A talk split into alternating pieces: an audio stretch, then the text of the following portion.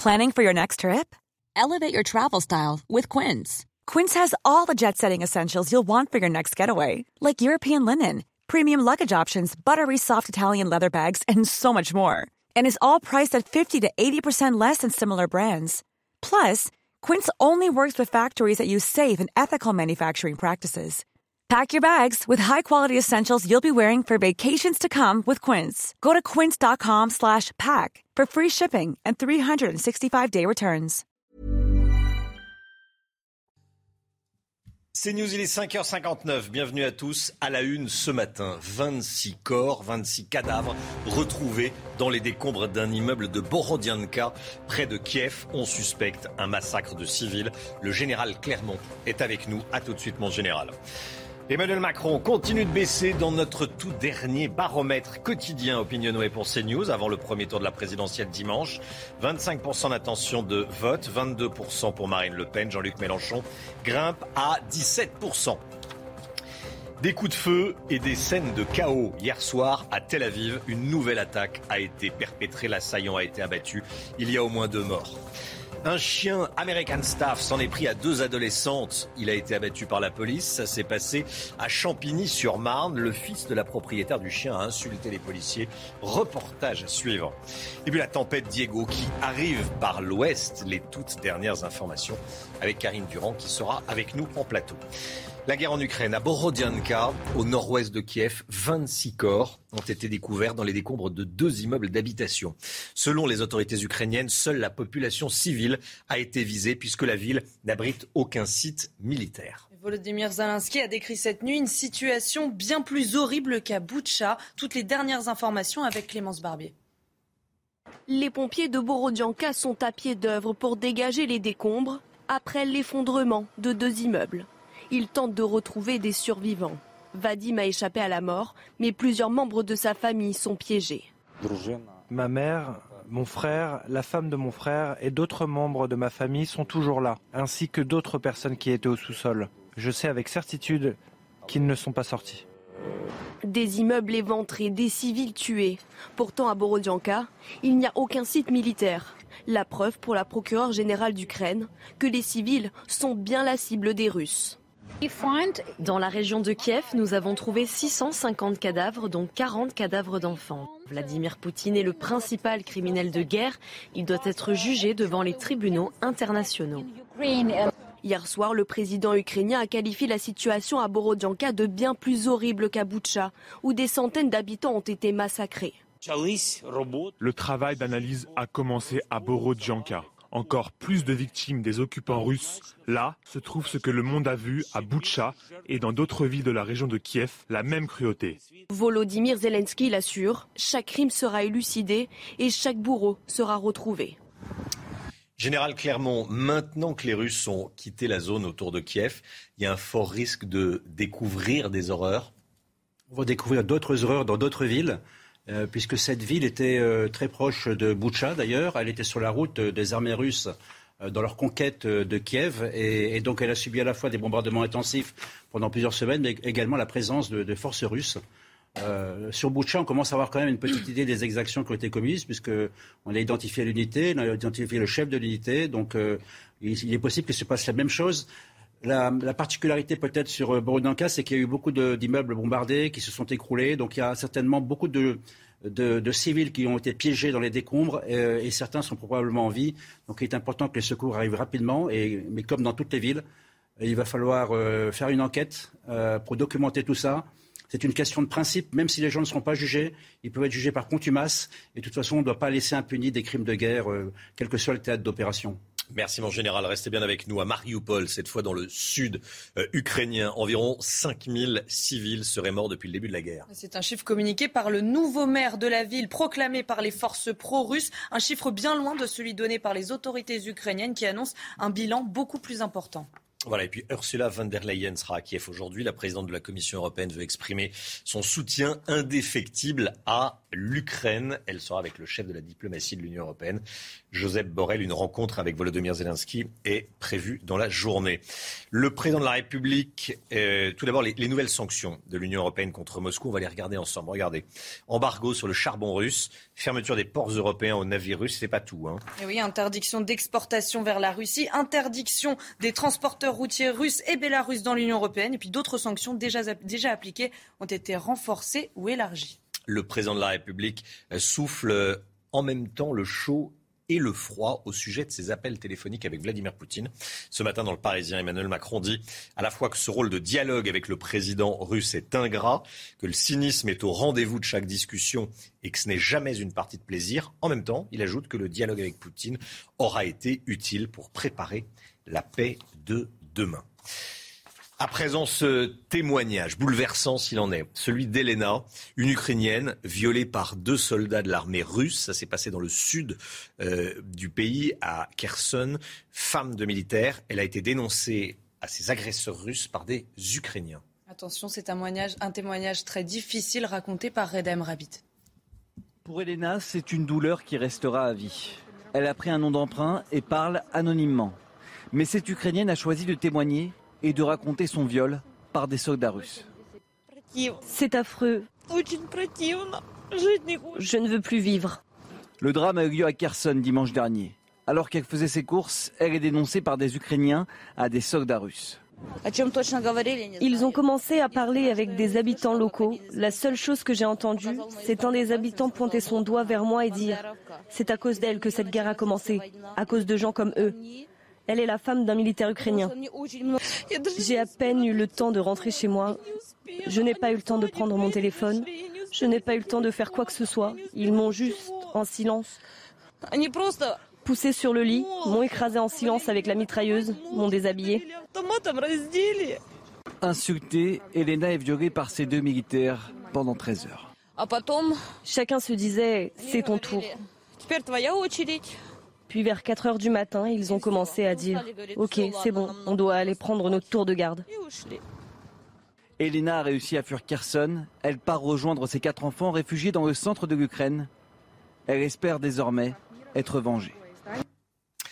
On vote dimanche pour le premier tour de l'élection présidentielle. Plus que deux jours pour faire un choix entre les douze candidats en liste, si tant est que ce soit pas encore déjà fait. Et comme chaque jour, les résultats de notre baromètre quotidien Opinion Web pour CNews. Aujourd'hui, c'est en tout cas c'est le dernier jour de résultats avant le premier tour. Au premier tour, Emmanuel Macron perd un point, 25% des intentions de vote, 22% pour Marine Le Pen, 17% pour Jean-Luc Mélenchon, plus un point. Je vous laisse découvrir la suite pour le premier tour. Et en cas de second tour, Emmanuel Macron le Pen, 54% pour Emmanuel Macron, 46% pour Marine Le Pen.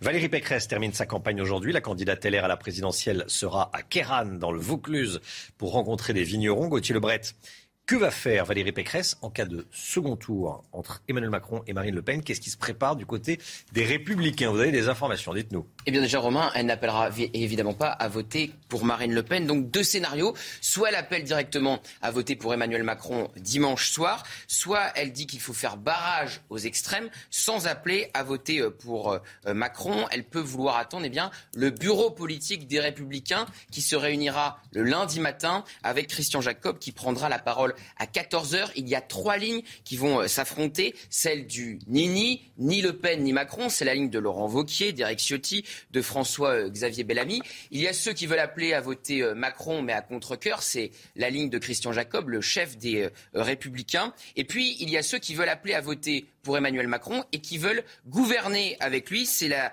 ligne de Guillaume Larrivé et de Damien Abad, le chef des députés LR. Trois lignes donc qui vont euh, s'entrechoquer, s'affronter. On peut même imaginer des euh, scissions. Les républicains jouent leur survie dimanche. Ce qui les guette très clairement, c'est de devenir une fédération euh, d'élus sans pouvoir national comme le Parti socialiste aujourd'hui. Merci beaucoup Gauthier Lebret.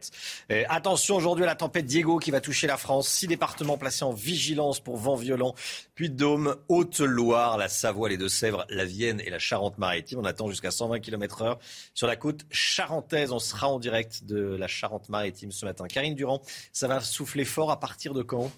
Surtout en début d'après-midi. Mmh. C'est là que ça va commencer. Ça va se renforcer vers midi. Ensuite, c'est vraiment à partir de 14 heures qu'on peut estimer que la tempête va débuter.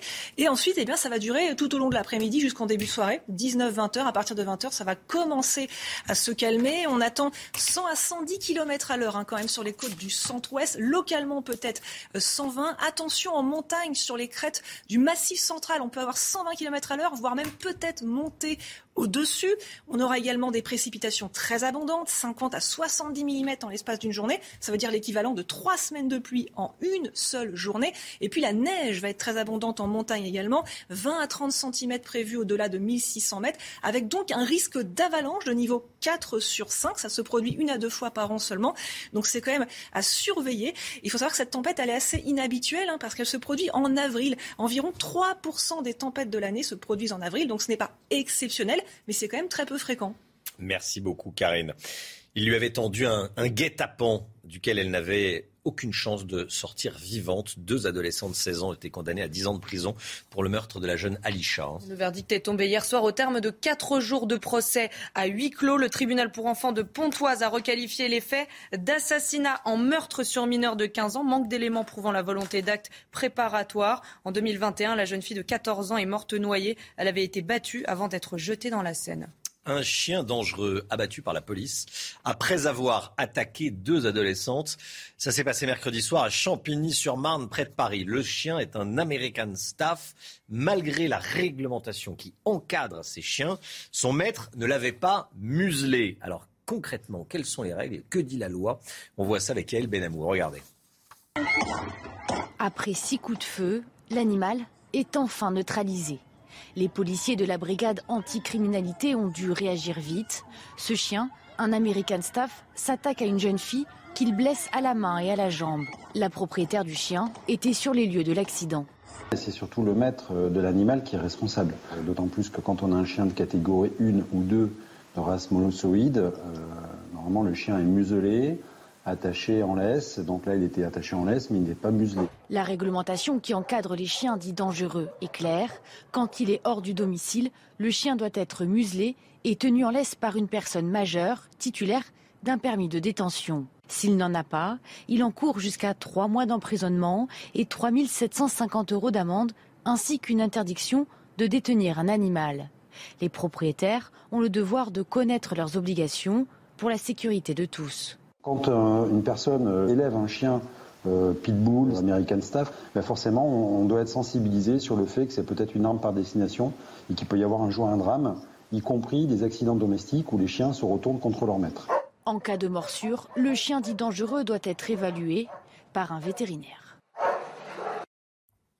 10 mois de prison. D'ailleurs, au sujet des chiens, on sera avec un vétérinaire à 6h30. Dix mois de prison pour l'auteur de nombreuses menaces de mort anonymes envoyées à des députés. Xavier S en voulait aux élus qui défendaient le vaccin. Il a envoyé notamment des vidéos de décapitation par guillotine. Lors de son procès hier, il n'a pas semblé regretter véritablement euh, ce qu'il avait fait. C'était des messages anonymes, bien sûr. Euh, en plus des dix mois de prison qu'il effectuera sous bracelet électronique, donc en dehors d'une cellule, il devra également payer 250 euros à chacun des 74 députés qui se sont constitués partie civile.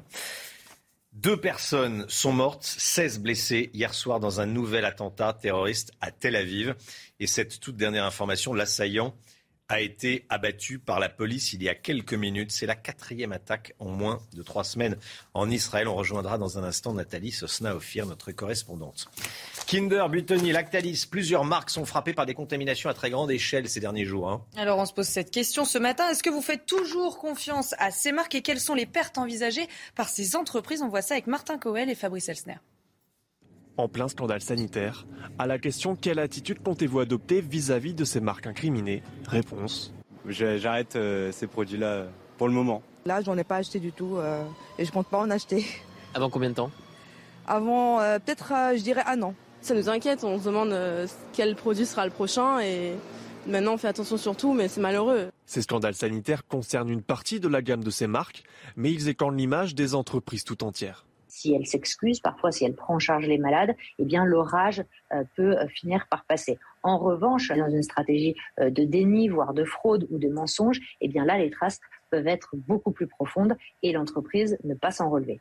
Une désaffection des clients qui peut se transformer en manque à gagner colossal pour les fabricants quelques millions, quelques dizaines, quelques centaines de milliers euh, de, millions d'euros, pardon. On a vu des retraits, des, euh, rappels massifs dans les glaces euh, en pleine période estivale, et là, les groupes avaient vu leur chiffre d'affaires chuter de 20 à 30% une situation redoutée notamment par Kinder. La semaine qui précède Pâques représente d'habitude 10% du chiffre d'affaires annuel de l'entreprise. C'est News, il est 6h13. C'est l'heure du rappel des titres. Le point info. La guerre en Ukraine, à Borodianka, la situation est bien plus horrible qu'à Boutcha. C'est ce qu'a dit Volodymyr Zelensky cette nuit. 26 corps ont été découverts dans les décombres de deux immeubles de la ville du nord-ouest de Kiev. Le président de la République dénonce le cynisme de Vladimir Poutine pendant leurs échanges. Dans le Parisien ce matin, Emmanuel Macron dit que ça n'a jamais été une partie de plaisir et en même temps, le chef de l'État affirme que maintenir le dialogue aura servi pour préparer la paix de demain. Deux personnes sont mortes et 16 blessés hier soir dans un nouvel attentat terroriste à Tel Aviv. Et cette toute dernière information, l'assaillant a été abattu par la police il y a quelques minutes. C'est le quatrième attentat en moins de trois semaines en Israël. L'assaillant abattu par la police, notre correspondante en Israël, Nathalie Sosnaofir. Au terme d'un échange de tirs, le terroriste qui a perpétré l'attentat très meurtrier hier soir en plein cœur de Tel Aviv, dans lequel deux jeunes Israéliens ont été assassinés, vient tout juste d'être éliminé. Il se cachait près d'une mosquée dans le secteur de la place de l'horloge à Jaffa, une ville qui jouxte Tel Aviv. Il était 21h hier soir quand ce Palestinien, originaire de Samarie, ouvre le feu au pistolet sur des passants rue Dizengoff, une des rues les plus populaires de Tel Aviv, très fréquemment notamment le jeudi soir, en fait l'équivalent du vendredi soir en France, la veille du week-end. Le Hamas et le djihad islamique se félicitent immédiatement de l'attaque, alors que les unités d'élite de l'armée et de la police investissent le secteur. Les habitants sont priés de rester cloîtrés chez eux. S'ensuit une véritable chasse à l'homme qui aura donc duré 10 heures. C'est le quatrième attentat à l'intérieur de la ligne verte en un peu plus de deux semaines. Les attentats qui ont fait en tout 13 victimes, mais il va de soit que ce dernier, à Tel Aviv, la capitale économique d'Israël, marque une grave escalade des tensions, des tensions qui sont déjà très vives en ce moment en plein ramadan et à quelques jours de la Pâque juive. Le niveau d'alerte dans le pays est à son maximum. On craint, comme c'est le cas généralement, un phénomène d'imitation. C'est News, il est 6h15. Bienvenue à tous. Merci d'être euh, avec nous tout de suite. C'est l'écho avec vous, Eric de Maten. On va parler des milliards des euh, sites de streaming comme Spotify. C'est tout de suite. Les plateformes musicales rapportent de plus en plus d'argent, c'est ce que révèlent les derniers chiffres de la profession. Qui est en tête, Eric Écoutez, en tête, c'est la plateforme Spotify. Hein. C'est elle qui vraiment euh, gagne et génère le plus de recettes. Alors 7 milliards de dollars l'an dernier qui ont été reversés, donc partagés aux ayants droit. Alors vous avez les artistes, avez les éditeurs, les compositeurs, et ça a doublé en l'espace de 5 ans. Et aujourd'hui, vous avez 172 millions de personnes abonnés payants sur Spotify. Donc c'est la première plateforme. Elle est suédoise. Hein. Elle a été créée par, par un monsieur qui s'appelle Eck. D'ailleurs, c'est entré en bourse. Alors ces chiffres, qu'est-ce qu'ils cachent? C'est intéressant parce que vous vous rendez compte que la musique aujourd'hui, eh bien, elle a repris un nouveau souffle. Pendant longtemps, vous savez, les maisons de disques, comme on les appelait autrefois, eh bien, euh, euh, pendant longtemps, elles ont gagné énormément d'argent. Puis il y a eu un trou d'air. Eh bien là, maintenant, avec les plateformes, ça redémarre. Ça veut dire que le piratage a disparu en grande partie. Toutes plateformes confondues, vous avez Deezer, Apple, vous avez Spotify. Elles ont augmenté leurs revenus de 18% en l'espace d'un an. Ça veut dire que ça y est, il y a une vitesse de croisière qui a été atteinte. Les grands majors, comme on les appelle, Sony,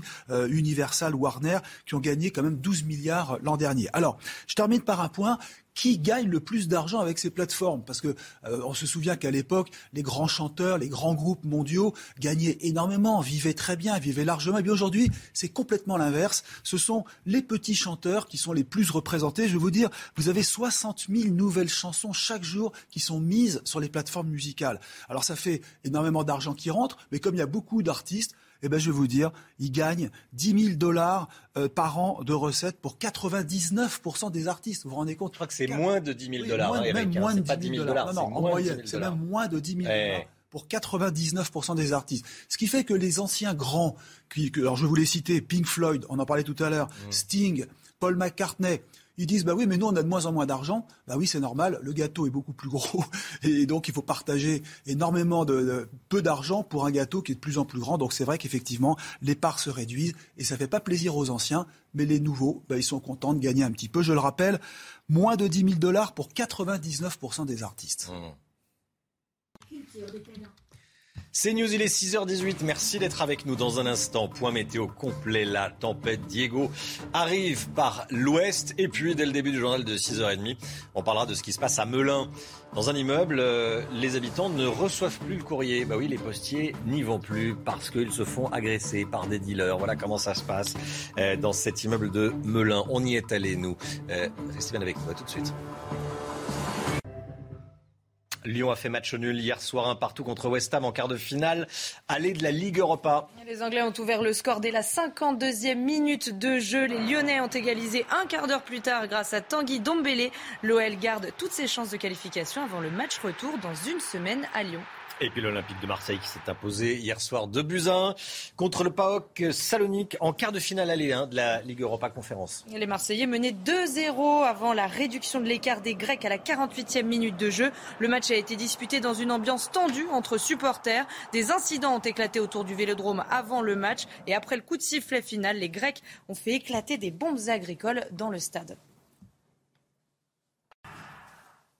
La météo tout de suite avec la tempête Diego qui arrive.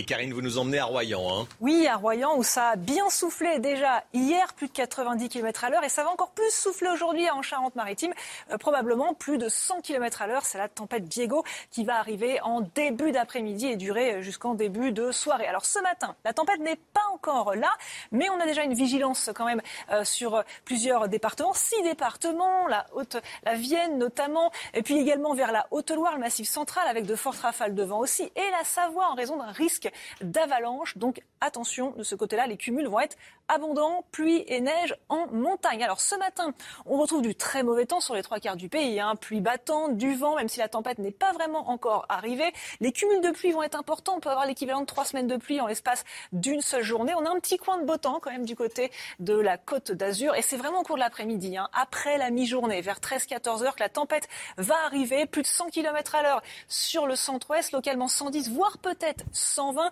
du vent fort sur le massif central également, de la pluie abondante sur tout le nord et l'est du pays et toujours ce beau temps qui résiste avec la douceur en Méditerranée. Les températures ce matin ne sont pas vraiment basses en raison de la couverture nuageuse, ça ne descend pas trop bas, 7 à Paris notamment. L'après-midi, par contre, on va être en dessous des moyennes de saison en ce qui concerne la moitié nord, à peine 5 degrés seulement du côté de l'île, mais de la douceur par contre printanière vers Nice et Cannes, 23 degrés. Les prochains jours, ça va s'améliorer après la tempête de ce vendredi. Samedi, journée de transition avec encore quelques averses et un petit peu de vent. Dimanche et lundi, très belle journée en prévision avec, un ressenti vraiment printanier. CNews, il est 6h28. Merci d'être avec nous. Merci d'avoir choisi CNews pour démarrer cette journée de vendredi 8 avril. Les habitants d'un immeuble de Melun abandonné, ils ne reçoivent plus leur courrier. Pourquoi? Parce que les postiers ne veulent plus se rendre sur place à cause des dealers. On s'est rendu dans ce quartier de Melun. 26 cadavres retrouvés dans les décombres d'un immeuble de Borodianka, près de Kiev. On suspecte un massacre de civils. Vous entendrez Volodymyr Zelensky.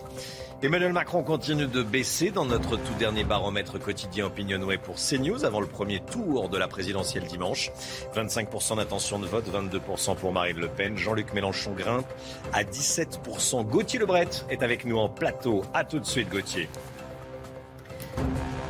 Des coups de feu et des scènes de chaos hier soir à Tel Aviv. Une nouvelle attaque a été perpétrée. Il y a au moins deux morts. L'assaillant a été abattu, a-t-on appris, il y a une trentaine de minutes. Un chien American Staff s'en est pris à deux adolescentes. Il a été tué par la police. Ça s'est passé à Champigny-sur-Marne. Que dit la loi? On va être dans un instant en direct avec un vétérinaire. À Melun, des habitants ne reçoivent plus leur courrier à cause de dealers. C'est une information du Parisien.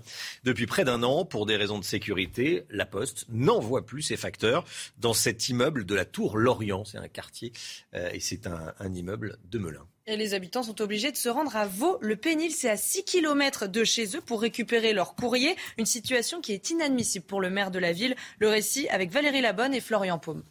Cela fait presque un an que les habitants de l'immeuble de la Tour Lorient à Melun ne reçoivent plus de courrier la Poste a décidé de suspendre la tournée des facteurs car ces derniers devaient faire face à des trafiquants qui ont fait de l'immeuble un point de deal de la ville. Il va falloir qu'on mette tout en, tout en œuvre pour, pour rétablir euh, euh ce, lien avec ce service public. On ne peut pas laisser ça comme ça, c'est pas possible.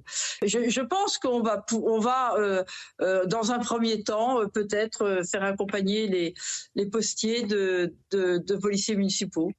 L'immeuble est en majorité occupé par des personnes âgées qui doivent parcourir près de 4 km pour récupérer le courrier dans ce centre de tri. Pour l'opposition, face à cette rupture d'égalité face aux services publics, la mairie a tardé à réagir. Nous avons alerté euh, plusieurs fois sur les problématiques qu'il pouvait y avoir de sécurité de deal sur notre territoire. Et honnêtement, une médiation, c'est vraiment pas euh, une solution suffisante pour euh, régler ce problème qui euh, gangrène sur l'ensemble du territoire. Elle déplore également un manque d'effectifs de police qui ne permet pas, selon elle, de lutter efficacement contre le trafic de drogue. Encore en partie occupé, l'immeuble concerné devrait être rasé en 2023. La guerre en Ukraine, à Borodianka, au nord-ouest de Kiev, 26 corps ont été découverts dans les décombres de deux immeubles d'habitation. Selon les autorités ukrainiennes, seule la population civile a été visée puisque la ville, la ville n'abrite aucun site militaire. Et Volodymyr Zelensky a décrit cette nuit une situation bien plus horrible qu'à Boutcha. Je vous propose d'écouter ce qu'il a dit concrètement. Le travail pour nettoyer les décombres de Borodianka a débuté. C'est beaucoup plus horrible ici encore plus de victimes de l'occupant russe. Et que se passera-t-il quand le monde apprendra la vérité sur les agissements des Russes à Mariupol? Dans presque toutes les rues, la même chose qu'à Boutcha. Et dans d'autres villes autour de Kiev après le départ des troupes russes. La même cruauté, les mêmes crimes effroyables. Et à Boutcha, justement, les habitants cherchent leurs proches disparus. Euh, l'espoir les habite, mais parfois la réalité les rattrape. C'est ce qui est arrivé à Tetiana. Elle a découvert que son fils et deux de ses amis avaient été abattus dans la rue. Écoutez.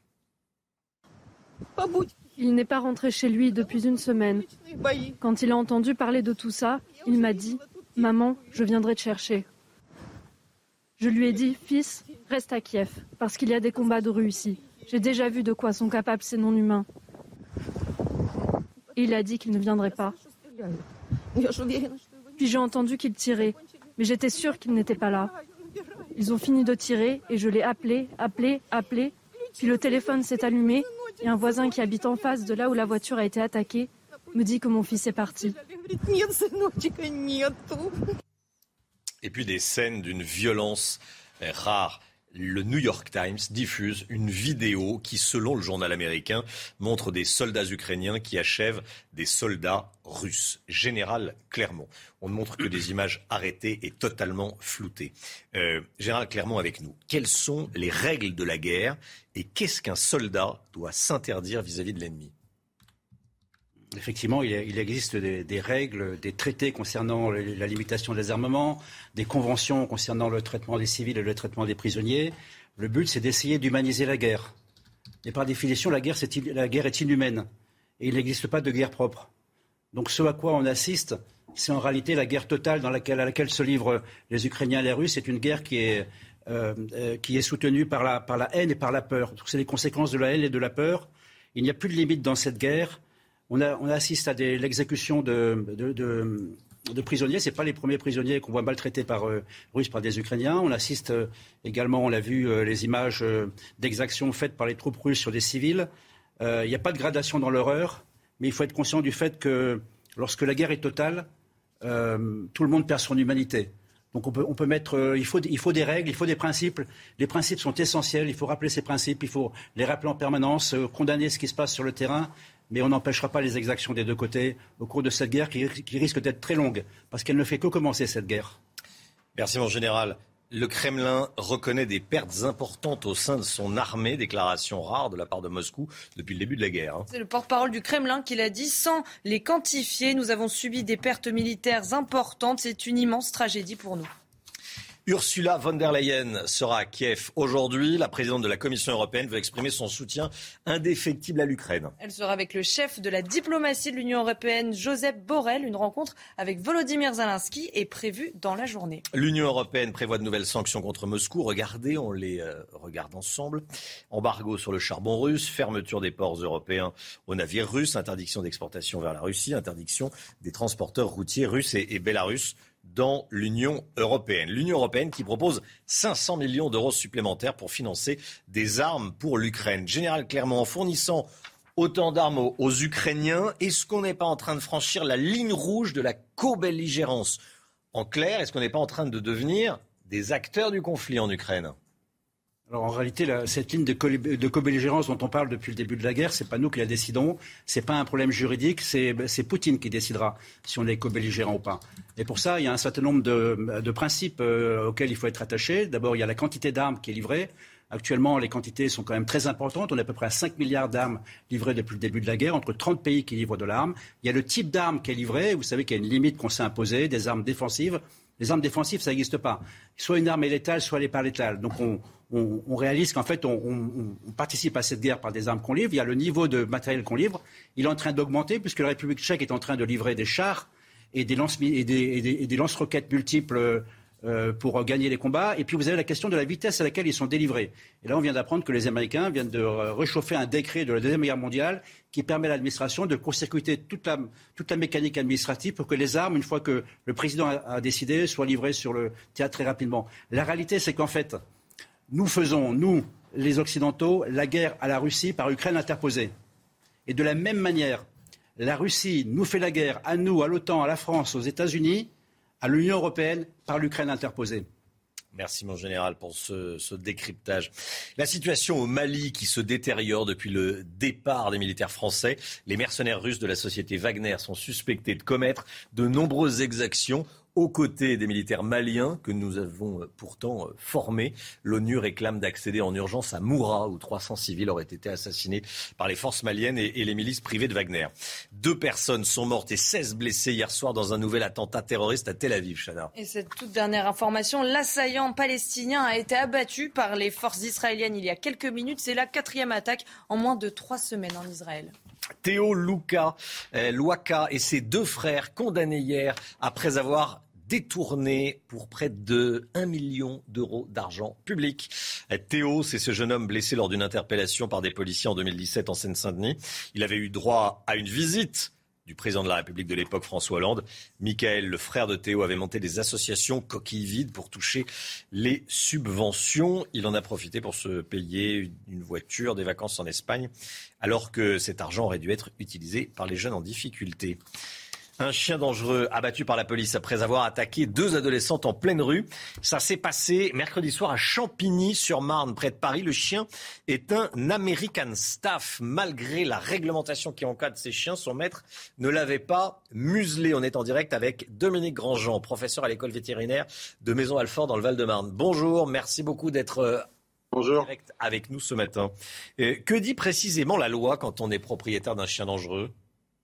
Bah, la loi, elle a catégorisé depuis, euh, depuis 2000 les chiens dits dangereux en, deux, euh, deux classes. Euh, la catégorie 1 qui correspond à certaines races, mais dites non love, c'est-à-dire non inscrites au livre des origines, donc non élevées par des éleveurs professionnels ou amateurs. Ces chiens-là doivent être stérilisés de manière obligatoire, mâles comme femelles. Ils sont interdits dans les lieux publics. Ils peuvent être promenés que en laisse et muselés par une personne adulte.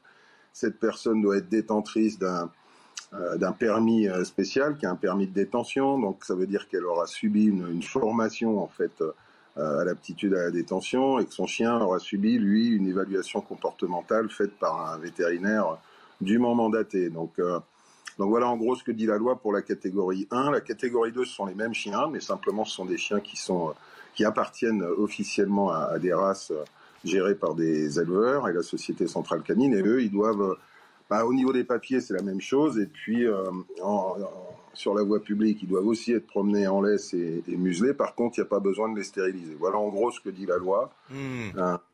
On a parfois l'impression que les mesures sont rarement appliquées. On en voit beaucoup de ces chiens dangereux sans muselière, voire sans laisse. Oui, mais est-ce que est-ce qu'il faut euh, parler sur le look simplement de, de chiens dangereux? Je crois que n'importe quel chien peut, se révéler dangereux à compter du moment où il n'y a pas de, de process euh, éducatif euh, normal. Euh, tout se joue dans le jeune âge. C'est pour ça que la loi elle prévoit que les chiens qui viennent de chez des éleveurs soient dans une catégorie différente parce que parce que la mère des chiots va les va les éduquer déjà, puis ensuite on a cette phase de socialisation qui se fait dans le très jeune âge et, et qui permet en fait aux chiens de devenir de devenir un, un, ami avec les humains. Si on enlève cette phase-là et si en plus on élève le chien comme un peu comme un objet et qu'on le félicite quand il est agressif et et qui mord, euh, que ce soit un boudin ou qu'on le fait grimper aux arbres, etc. Bah oui, on en fait, on en fait un animal dangereux, mais, euh, mais est-ce que c'est la race en elle-même ou le look qui conditionne ça? Non, c'est simplement parce que ces chiens-là sont des boules de muscles et, et voilà, ça, ça, ça, donne un look qui, euh, qui fait peur, mais, mais la problématique, elle n'est pas là, elle n'est pas dans le look, elle est vraiment dans le process éducatif de l'animal. Oui, c'est sûr. Mais bon, comment euh, se comporter face à un chien euh, sans laisse? Alors là, euh, ça sert à rien de partir en courant parce que de toute façon, il ira plus vite que vous. Euh, si on lui a pas appris à grimper à l'arbre, ben on se trouve un arbre. Mais je veux dire, c'est, je pense que le plus simple, c'est encore de rester sans bouger et puis et puis de lui lancer des ordres qu'il est susceptible de, de comprendre s'il a été euh, pousser en éducation vers, vers cette forme d'agressivité. C'est-à-dire que si on hurle un grand coup euh, couché, on a quand même une chance que le chien euh, se couche et ne, et ne, bouge plus. Mais fuir, c'est pas la bonne option, ça c'est clair. voilà, il vaut mieux, il vaut mieux rester zen et, et attendre que ça se passe. Alors c'est facile à dire, ça c'est vrai. Mais bon, d'expérience, c'est plutôt ça qu'il faut faire. Merci beaucoup Dominique Grandjean. Merci d'avoir été en direct avec nous ce matin dans, dans la matinale. Euh, on sourit, mais c'est ce qui s'est passé à Champigny extrêmement euh, grave. Hein. Deux adolescentes ont été, euh, euh, ont été attaquées hein, par, par ce chien. En plus, très mauvaise réaction du propriétaire du chien qui a, qui a agressé les policiers quand ils ont abattu le chien. Ça, ça, ça vient s'ajouter à l'histoire. Merci beaucoup, Dominique Grandjean. Merci. Merci. 6h42, la tempête Diego va toucher la France. Six départements placés en vigilance orange pour vent violent. Regardons ensemble ces départements. Ça va attaquer par les Charentes-Maritimes, hein, Karine Durand. Oui, ça va débuter après-midi, ça veut dire à partir de 14 heures environ. Le vent violent va gagner le centre-ouest et ensuite va se diriger vers notamment le massif central avec des vents qui vont atteindre les 110, voire peut-être même 120 sur les côtes de l'ouest, possiblement plus de 100, plus de 120 sur les crêtes du massif central, avec des pluies en plus abondantes, hein, l'équivalent de trois semaines de pluie en une seule journée euh, seulement. Et ensuite, ça donnera de la neige très abondante sur la Savoie et donc un risque d'avalanche de 4 sur 5. Hein, c'est très marqué à cette époque de l'année. Cette tempête elle n'est pas exceptionnelle, elle est modérée. Mais ce qui est étonnant, c'est qu'elle se produise en avril. C'est plutôt une tempête digne de l'hiver, en fait. Ah oui, c'est une tempête euh, d'hiver au printemps. Typique de ce qu'on a en général mmh. en janvier, qui vient de l'Atlantique. Merci beaucoup, Karine. Restez bien avec nous. Il est 6h43, 7h moins le quart. Bienvenue à tous. Le point info, tout de suite, Chanel Housteau. La guerre en Ukraine, à Borodianka, la situation est bien plus horrible qu'à Boutcha. C'est ce qu'a dit Volodymyr Zelensky cette nuit. 26 corps ont été découverts dans les décombres de deux immeubles de la ville du nord-ouest de Kiev. Le président de la République dénonce le cynisme de Vladimir Poutine pendant leurs échanges. Dans le Parisien ce matin, Emmanuel Macron dit que ça n'a jamais été une partie de plaisir et en même temps, le chef de l'État affirme que maintenir le dialogue aura servi pour préparer la paix de demain. L'assaillant palestinien qui a fait deux morts et 16 blessés hier soir à Tel Aviv a été abattu par les forces israéliennes. C'est la fin d'une chasse à l'homme de plusieurs heures. C'est la quatrième attaque en moins de trois semaines en Israël. Regardons ensemble notre dernier baromètre Opinionway pour CNews, le dernier avant le, premier tour de la présidentielle dimanche, édition spéciale des 17h, notez-le bien sur CNews. Gauthier Lebret avec nous. Euh, l'écart se resserre déjà, Gauthier, c'est ce qu'on peut remarquer, entre les trois premiers candidats, hein, le trio de tête. Absolument, Romain Emmanuel Macron, on le voit, perd un point, il est à 25%, il continue de se tasser et l'écart se resserre encore avec Marine Le Pen à deux jours du premier tour. Marine Le Pen qui est à 22% et donc à trois points d'Emmanuel Macron. Jean-Luc Mélenchon est en euh, troisième position, en embuscade. Le candidat insoumis euh, au plus haut, il continue sa progression, vous le voyez, il gagne un point pour atteindre les 17%. Qu'est-ce qu'il en est pour les autres candidats? Eh bien, Éric Zemmour et Valérie Pécresse sont stables, sous la barre des 10%, à 9%. Yannick Jadot, le candidat euh, écologiste, gagne un point et est à 6%, vous le voyez. Fabien Roussel, Jean Lassalle, Nicolas euh, Dupont-Aignan sont stables à 3%. Derrière, Anne Hidalgo est à 2%. Philippe Poutou, le candidat du NPA, à 1% et 0% pour Nathalie Arthaud. Alors, quid du second tour en termes d'intention de vote? Eh bien, en cas de second tour, euh, Macron-Le Pen, le président euh, sortant, gagne un point par rapport à hier où c'était 53-47. Euh, Vous le voyez, il est donc à 54%, 46% pour la candidate du Rassemblement national. Merci beaucoup Gauthier. Voilà, il y aura les prochains sondages la semaine prochaine, mais ça sera le sondage de, de second tour, bien sûr. Après près de 30 ans de silence, Pink Floyd sort une nouvelle chanson. C'était cette nuit, ça s'appelle Hey Hey Rise Up. Avec ce nouveau titre, le groupe de rock veut récolter des fonds pour des associations d'aide aux Ukrainiens. Ils ont utilisé la voix d'un chanteur ukrainien blessé pendant la guerre. Écoutez un extrait.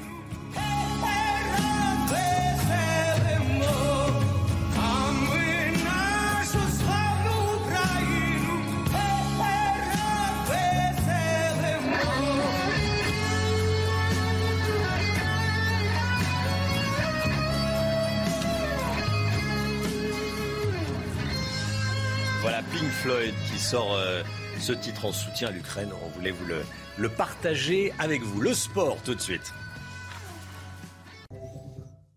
Allez, le sport, on commence avec Lyon qui a fait match nul hier soir, un partout, face à West Ham.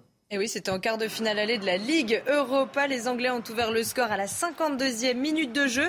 Les Lyonnais ont égalisé un quart d'heure plus tard grâce à Tanguy Dombélé. L'OL garde toutes ses chances de qualification avant le match retour. C'est dans une semaine à Lyon.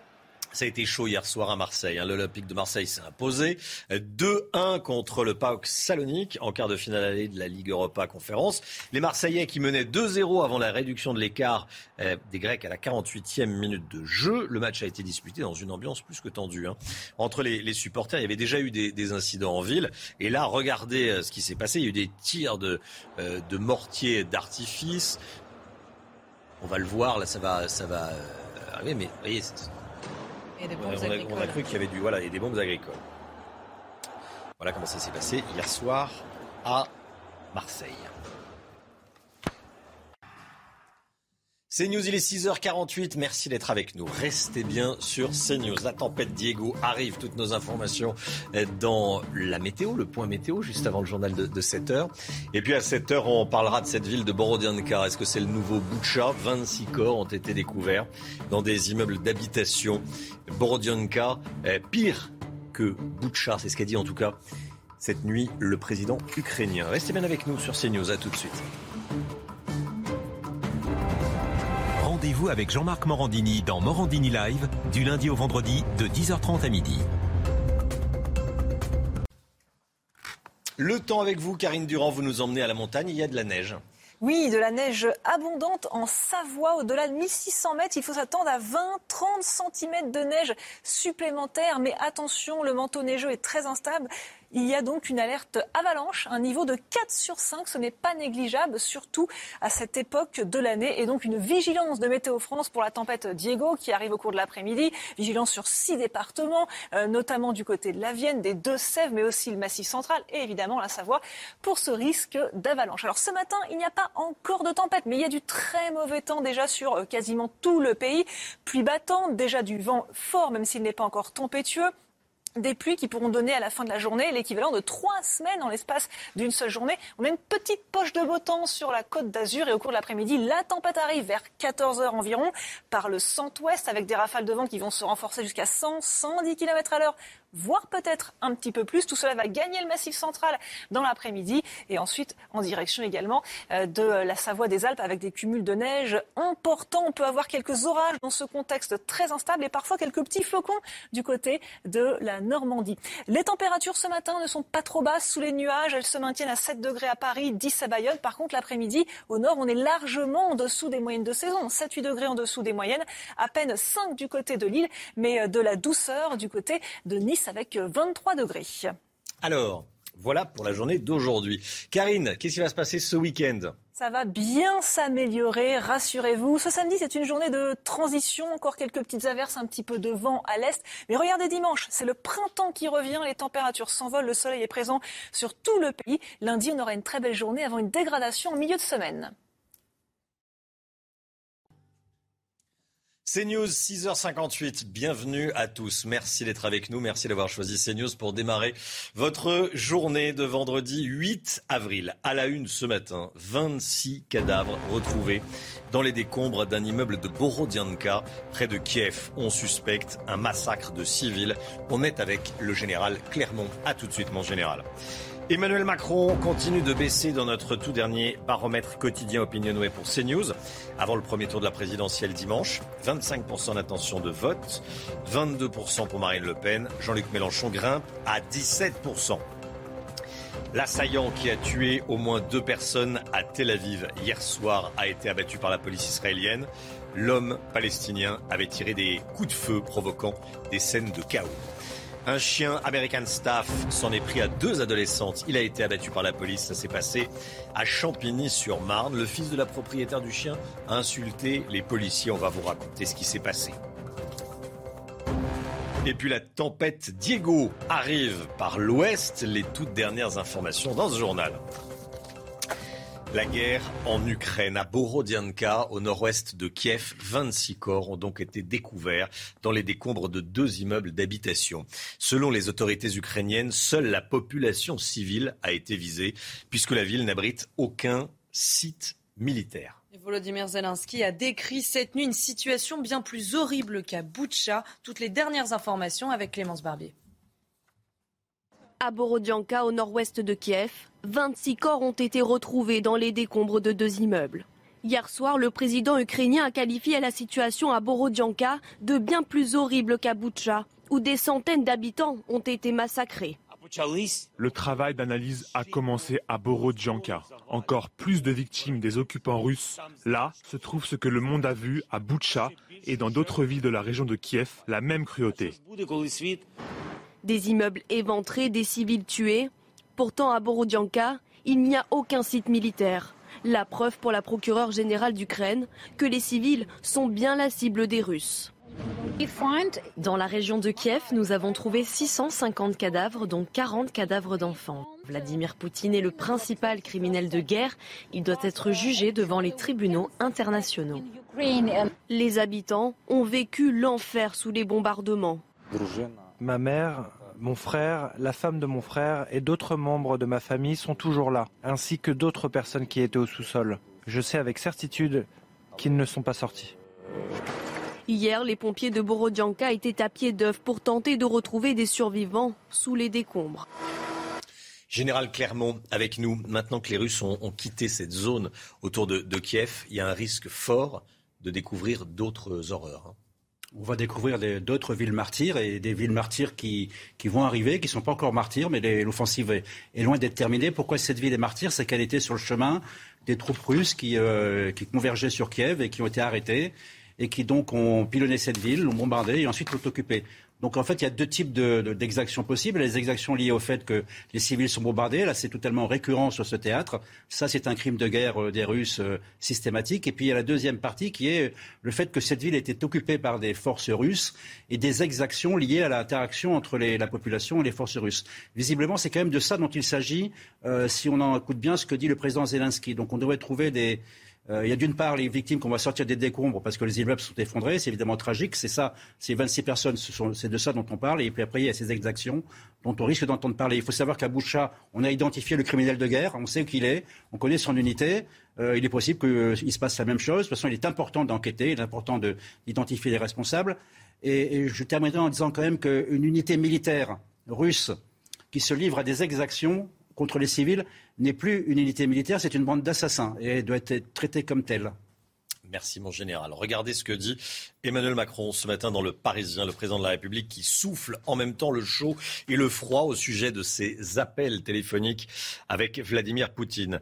Emmanuel Macron qui dit à la fois que ce rôle de dialogue avec le président russe est ingrat, que le cynisme est au rendez-vous de chaque discussion et que ce n'est jamais une partie de plaisir. En même temps, il ajoute que le dialogue avec Vladimir Poutine aura été utile pour préparer la paix de demain. Le témoignage, témoignage bouleversant à présent, celui d'Elena, une Ukrainienne violée par deux soldats russes. Elle le raconte, ça s'est passé dans le sud du pays, à Kherson. Femme de militaire, elle a été dénoncée à ses agresseurs russes par des Ukrainiens. Attention, c'est un témoignage très difficile raconté par Reda Rabbit. Pour Elena, c'est une douleur qui restera à vie. Elle a pris un nom d'emprunt et parle anonymement. Mais cette Ukrainienne a choisi de témoigner et de raconter son viol par des soldats russes. C'est affreux. Je ne veux plus vivre. Le drame a eu lieu à Kherson dimanche dernier. Alors qu'elle faisait ses courses, elle est dénoncée par des Ukrainiens à des soldats russes. Ils ont commencé à parler avec des habitants locaux. La seule chose que j'ai entendue, c'est un des habitants pointer son doigt vers moi et dire ⁇ C'est à cause d'elle que cette guerre a commencé, à cause de gens comme eux. Elle est la femme d'un militaire ukrainien. J'ai à peine eu le temps de rentrer chez moi. Je n'ai pas eu le temps de prendre mon téléphone. Je n'ai pas eu le temps de faire quoi que ce soit. Ils m'ont juste, en silence, poussé sur le lit, m'ont écrasé en silence avec la mitrailleuse, m'ont déshabillé. Insultée, Elena est violée par ces deux militaires pendant 13 heures. Chacun se disait c'est ton tour. Puis vers 4 heures du matin, ils ont commencé à dire Ok, c'est bon, on doit aller prendre notre tour de garde. Elena a réussi à fuir Kherson. Elle part rejoindre ses quatre enfants réfugiés dans le centre de l'Ukraine. Elle espère désormais être vengée. Nouvelle sanction de l'Union européenne contre Moscou. Regardez, embargo sur le charbon russe, fermeture des ports européens aux navires russes, interdiction d'exportation vers la Russie, interdiction des transporteurs routiers russes et bélarusses dans l'Union européenne. D'autres sanctions déjà appliquées ont été renforcées ou, élargies. On vote dimanche, dimanche pour le premier tour de l'élection présidentielle. Dernier baromètre Opinionway pour CNews avant ce premier tour. Emmanuel Macron perd un point, 25% des intentions de vote. Marine Le Pen est stable, 22%. Il y a trois points d'écart entre les deux. Là, on voit le, second tour. On va regarder d'abord le, premier tour. Euh, Jean-Luc Mélenchon gagne un point. Il est à 17%. Valérie Pécresse et Éric Zemmour sont stables à 9%. Yannick Jadot gagne un point. Il est à 6%. Voilà le, premier tour. Regardez la suite. Et puis le second tour, 54 pour Emmanuel Macron, 46 pour Marine Le Pen. Ils avaient tendu un guet-apens à Alisha. Deux adolescents de 16 ans ont été condamnés à 10 ans de prison pour le meurtre de l'adolescente. Le verdict est tombé hier soir au terme de quatre jours de procès à huis clos. Le tribunal pour enfants de Pontoise a requalifié les faits d'assassinat en meurtre sur mineur de 15 ans, manque d'éléments prouvant la volonté d'actes préparatoires. En 2021, la jeune fille Alisha, âgée de 14 ans, est morte noyée. Elle avait été battue avant d'être jetée dans la Seine. Un chien dangereux abattu par la police après avoir attaqué deux adolescentes. Ça s'est passé mercredi soir à Champigny-sur-Marne, près de Paris. Le chien est un American Staff. Malgré la réglementation qui encadre euh, le, le fait d'être propriétaire de tels chiens, son maître ne l'avait pas muselé. Il faut museler euh, ces chiens-là. On dit oui, ça dépend du maître. Euh, bon, en attendant, il faut le museler. C'est la loi. Alors, quelles sont les règles? Et que dit justement la loi? On voit ça avec Yael Benamou. Après six coups de feu, l'animal est enfin neutralisé. Les policiers de la brigade anticriminalité ont dû réagir vite. Ce chien, un American Staff, s'attaque à une jeune fille qu'il blesse à la main et à la jambe. La propriétaire du chien était sur les lieux de l'accident. C'est surtout le maître de l'animal qui est responsable. D'autant plus que quand on a un chien de catégorie 1 ou 2 de race monosoïde, euh, normalement le chien est muselé, attaché en laisse. Donc là, il était attaché en laisse, mais il n'est pas muselé. La réglementation qui encadre les chiens dits dangereux est claire. Quand il est hors du domicile, le chien doit être muselé et tenu en laisse par une personne majeure, titulaire d'un permis de détention. S'il n'en a pas, il encourt jusqu'à trois mois d'emprisonnement et 3 750 euros d'amende, ainsi qu'une interdiction de détenir un animal. Les propriétaires ont le devoir de connaître leurs obligations pour la sécurité de tous. Quand euh, une personne euh, élève un chien euh, pitbull, American Staff, ben forcément on, doit être sensibilisé sur le fait que c'est peut-être une arme par destination et qu'il peut y avoir un jour un drame, y compris des accidents domestiques où les chiens se retournent contre leur maître. En cas de morsure, le chien dit dangereux doit être évalué par un vétérinaire. 10 mois de prison pour l'auteur de nombreuses menaces de mort anonymes envoyées à des députés. Il s'appelle Xavier S. Il en voulait aux élus qui défendaient le vaccin. Il a envoyé notamment des vidéos de décapitation par guillotine lors de son procès hier. Il n'a pas semblé regretter euh, ce qu'il avait fait et en plus des 10 mois de prison qu'il effectuera sous bracelet électronique, donc en dehors d'une cellule, il devra également payer 250 euros à chacun des 74 députés qui s'étaient constitués eh, partie civile. À Tel Aviv, en Israël, l'assaillant palestinien qui a fait deux morts en tirant dans la rue et 16 blessés hier soir a été abattu par les forces israéliennes. C'est la fin d'une chasse à l'homme de plusieurs heures. C'est la quatrième attaque en moins de trois semaines en Israël. Les toutes dernières informations avec notre correspondante Nathalie Sosnaofia. Au terme d'un échange de tirs, le terroriste qui a perpétré l'attentat très meurtrier hier soir en plein cœur de Tel Aviv, dans lequel deux jeunes Israéliens ont été assassinés, vient tout juste d'être éliminé. Il se cachait près d'une mosquée dans le secteur de la place de l'horloge à Jaffa, une ville qui jouxte Tel Aviv. Il était 21h hier soir quand ce Palestinien, originaire de Samarie, ouvre le feu au pistolet sur des passants, rue Dizengoff, l'une des rues les plus populaires de Tel Aviv, très notamment le jeudi soir, en fait l'équivalent du vendredi soir en France, la veille du week-end. Le Hamas et le djihad islamique se félicitent immédiatement de l'attaque, alors que les unités d'élite de l'armée et de la police investissent le secteur. Les habitants sont priés de rester cloîtrés chez eux. S'ensuit une véritable chasse à l'homme qui aura donc duré 10 heures. C'est le quatrième attentat à l'intérieur de la ligne verte en un peu plus de deux semaines. Les attentats qui ont fait en tout 13 victimes, mais il va de soit que ce dernier, à Tel Aviv, la capitale économique d'Israël, marque une grave escalade des tensions, des tensions qui sont déjà très vives en ce moment en plein ramadan et à quelques jours de la Pâque juive. Le niveau d'alerte dans le pays est à son maximum. On craint, comme c'est le cas généralement, un phénomène d'imitation. Kinder, Buitoni, Lactalis, plusieurs marques sont euh, frappées par des contaminations à très grande échelle depuis quelques jours. Alors on se pose cette question ce matin.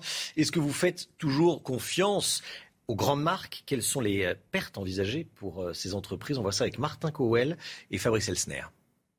En plein scandale sanitaire, à la question quelle attitude comptez-vous adopter vis-à-vis de ces marques incriminées? Réponse. J'arrête ces produits-là pour le moment. Là, j'en ai pas acheté du tout euh, et je compte pas en acheter. Avant combien de temps Avant euh, peut-être, euh, je dirais un an. Ça nous inquiète, on se demande quel produit sera le prochain et maintenant on fait attention sur tout, mais c'est malheureux. Ces scandales sanitaires concernent une partie de la gamme de ces marques, mais ils écornent l'image des entreprises tout entières si elle s'excuse, parfois si elle prend en charge les malades, eh bien l'orage peut finir par passer. En revanche, dans une stratégie de déni, voire de fraude ou de mensonge, eh bien là les traces peuvent être beaucoup plus profondes et l'entreprise ne pas s'en relever. Une désaffection des clients qui peut se transformer en manque à gagner colossal pour les fabricants quelques millions, quelques dizaines, quelques centaines de milliers euh, de, millions d'euros, pardon. On a vu des retraits, des, euh, rappels massifs dans les glaces euh, en pleine période estivale, et là, les groupes avaient vu leur chiffre d'affaires chuter de 20 à 30% une situation redoutée notamment par Kinder. La semaine qui précède Pâques représente d'habitude 10% du chiffre d'affaires annuel de l'entreprise. Les plateformes musicales rapportent de plus en plus d'argent. On en parle avec Eric de Ritmaten. Les plateformes musicales qui rapportent de l'argent. Vous avez les derniers chiffres, Eric. Hein? Oui, c'est vrai. Alors, Spotify est la première, c'est celle qui marche le mieux, c'est suédois. Elle a fait 7 milliards de dollars l'an dernier, qui ont été reversés d'ailleurs alors aux, droits, aux ayants droit, aux artistes, aux maisons de disques, etc., aux compositeurs, aux éditeurs. C'est celle qui marche le mieux. Et alors, d'ailleurs, c'est en Europe hein, qu'il y a le plus de clients payants donc de ces plateformes. pratiquement 60% hein, payent. Alors, ce qu'il faut retenir de tout cela, c'est que vous savez, la musique a vécu des hauts et des bas, et puis au cours des dernières années, c'était plutôt des bas. les maisons de disques, les grands majors, comme on les appelait, avaient du mal. Et maintenant, eh bien, avec ces plateformes musicales, le streaming payant, c'est vraiment devenu la norme. Ça marche vraiment de mieux en mieux. Ça rapporte de l'argent. Les grandes maisons comme Sony, Universal, Warner ont engrangé 12 milliards. Et d'ailleurs, l'industrie de la musique a progressé de 18% euh, l'an dernier. C'est considérable. En l'espace d'un an, c'est les revenus qui ont augmenté.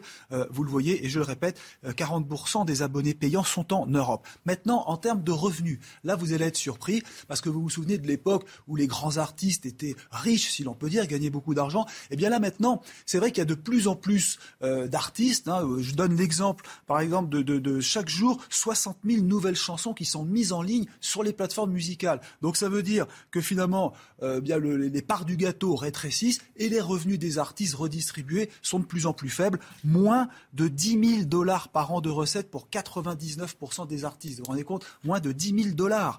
C'est pas grand-chose. Alors les grands artistes de l'époque comme Sting, euh, comme les groupes Pink Floyd ou comme euh, Paul McCartney se plaignent, disent bah oui, mais nous on gagne de moins en moins. Alors je vais vous dire, finalement c'est très simple, la répartition des revenus est meilleure, il y a une redistribution qui fonctionne dans ce métier au détriment, c'est vrai, des grandes stars d'hier, mais les petits, eux, en profitent, mais reconnaissons-le, chichement, puisque je le rappelle, moins de 10 000 dollars par an de recettes pour 99% des artistes sur les plateformes.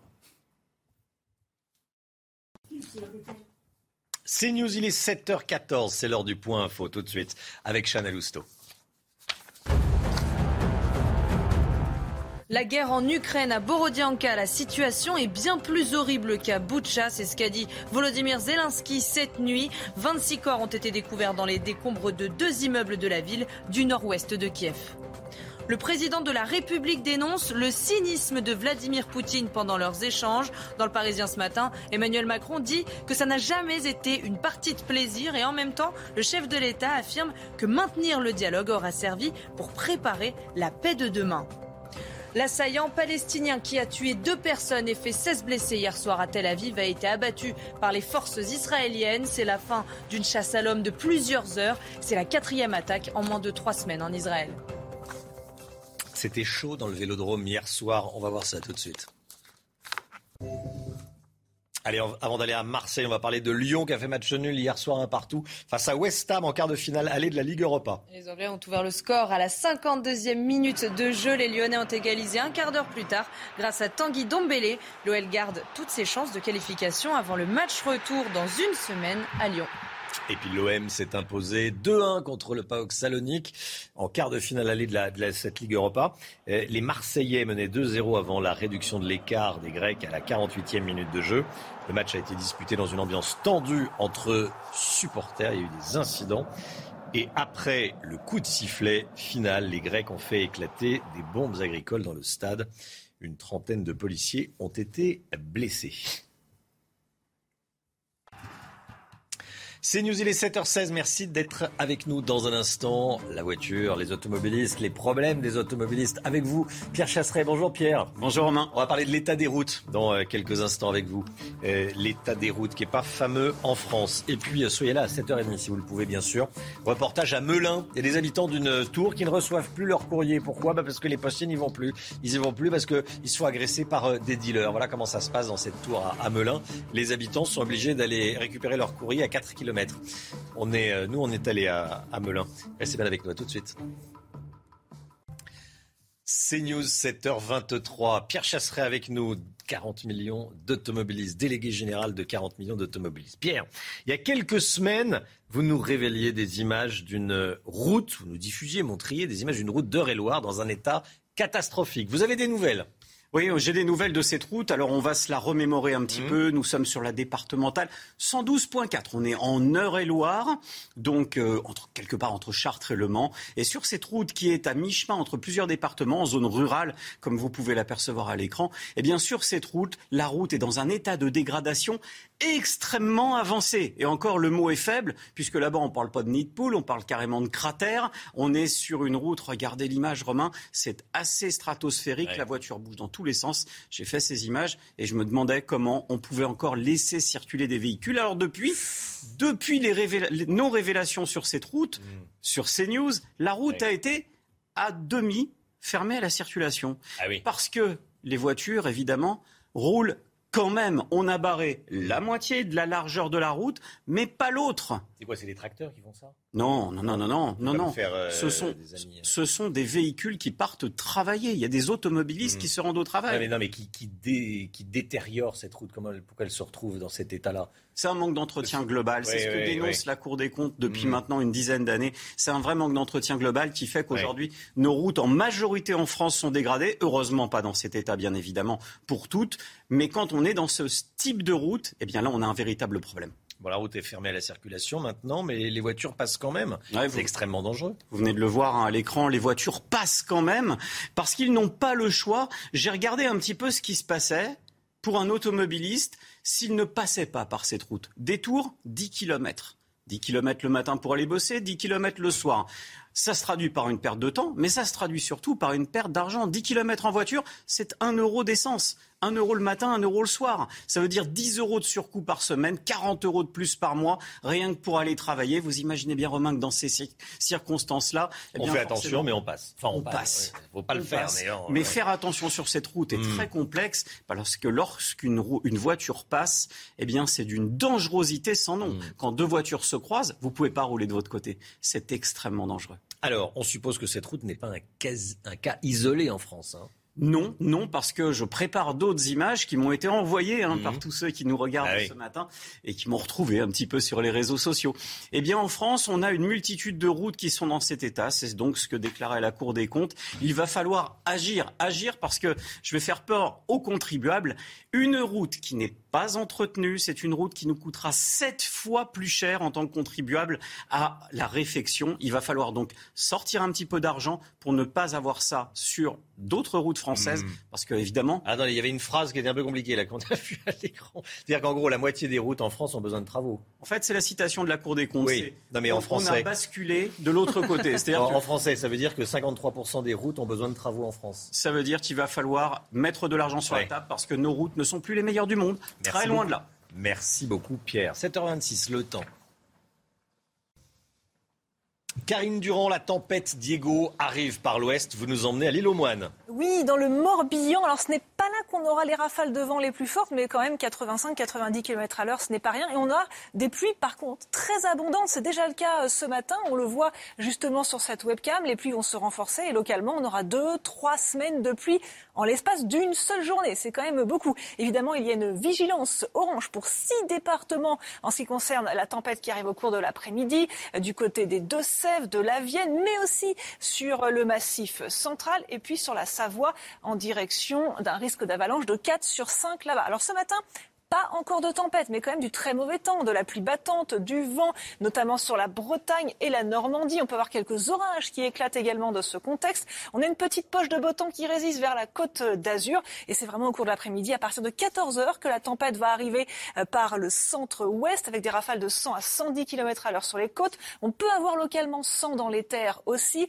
possiblement plus de 120 sur le massif central, sur euh, les hauteurs, et puis de forts cumuls également de neige, 20-30 cm de neige au-delà de 1600 mètres en ce qui concerne la Savoie. Les températures ce matin sont correctes, hein. sous les nuages ça ne descend pas trop bas, mais c'est quand même un petit peu frisquet sur euh, le nord, et par contre au cours de l'après-midi, là on est vraiment en dessous des moyennes de saison, avec une énorme différence entre le nord, à peine 5 degrés seulement pour l'île, et le sud où on a de la douceur printanière, 23 degrés du côté de Nice, de Cannes ou encore de Bastia. Les prochains jours, ça va s'améliorer pour votre week-end, rassurez-vous. Samedi, c'est une journée de transition avec encore quelques pluies et encore un petit peu de vent. Dimanche et lundi, de très belles journées. Les températures vont grimper une ambiance printanière entre lundi et mardi.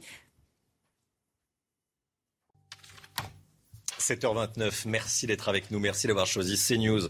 À la une ce matin, les habitants d'un immeuble de Melun abandonné, ils ne reçoivent plus leur courrier. Pourquoi? Parce que les postiers ne veulent, ne veulent plus se rendre sur place à cause des dealers. Nous, nous sommes allés à Melun, vous allez voir. 26 cadavres retrouvés dans les décombres d'un immeuble de Borodianka près de Kiev. On suspecte des massacres de civils. Vous entendrez le président ukrainien Volodymyr Zelensky. L'assaillant qui a tué au moins deux personnes à Tel Aviv hier soir a été abattu par la police israélienne. L'homme palestinien avait tiré des coups de feu, provoquant des scènes de chaos. Et puis la tempête Diego arrive par l'ouest, on vient de le voir. On sera avec Jérôme Rampenou en direct de La Rochelle. A tout de suite, Jérôme. À Melun, des habitants ne reçoivent plus leur courrier à cause de dealers. C'est une information du Parisien. Depuis près d'un an, pour des raisons de sécurité, La Poste n'envoie plus ses facteurs dans cet immeuble de la Tour Lorient. C'est un fait. Euh, les facteurs n'y vont plus. C'est une décision de La Poste depuis un an. Hein. Et Romain, les habitants sont obligés de se rendre à Vaux-le-Pénil, à 6 km de chez eux, pour récupérer leur courrier. Une situation qui est inadmissible pour le maire de la ville. Le récit avec Valérie Labonne et Florian Paume. Cela fait presque un an que les habitants de l'immeuble de la Tour Lorient à Melun ne reçoivent plus de courrier. La Poste a décidé de suspendre la tournée des facteurs car ces derniers devaient faire face à des trafiquants qui ont fait de l'immeuble un point de deal de la ville. Il va falloir qu'on mette tout en, œuvre pour, rétablir euh, euh ce lien avec ce service public. On ne peut pas laisser ça comme ça. C'est pas possible. Je, pense qu'on va, euh, dans un premier temps, peut-être faire accompagner les, postiers de policiers municipaux. L'immeuble est en majorité occupé par des personnes âgées qui doivent parcourir près de 4 km pour récupérer le courrier dans ce centre de tri. Pour l'opposition, face à cette rupture d'égalité face aux services publics, la mairie a tardé à réagir. Nous avons alerté euh, plusieurs fois sur les problématiques qu'il pouvait y avoir de sécurité, de deal sur notre territoire. Et honnêtement, une médiation, c'est vraiment pas euh, une solution suffisante pour euh, régler ce problème qui gangrène sur l'ensemble du territoire.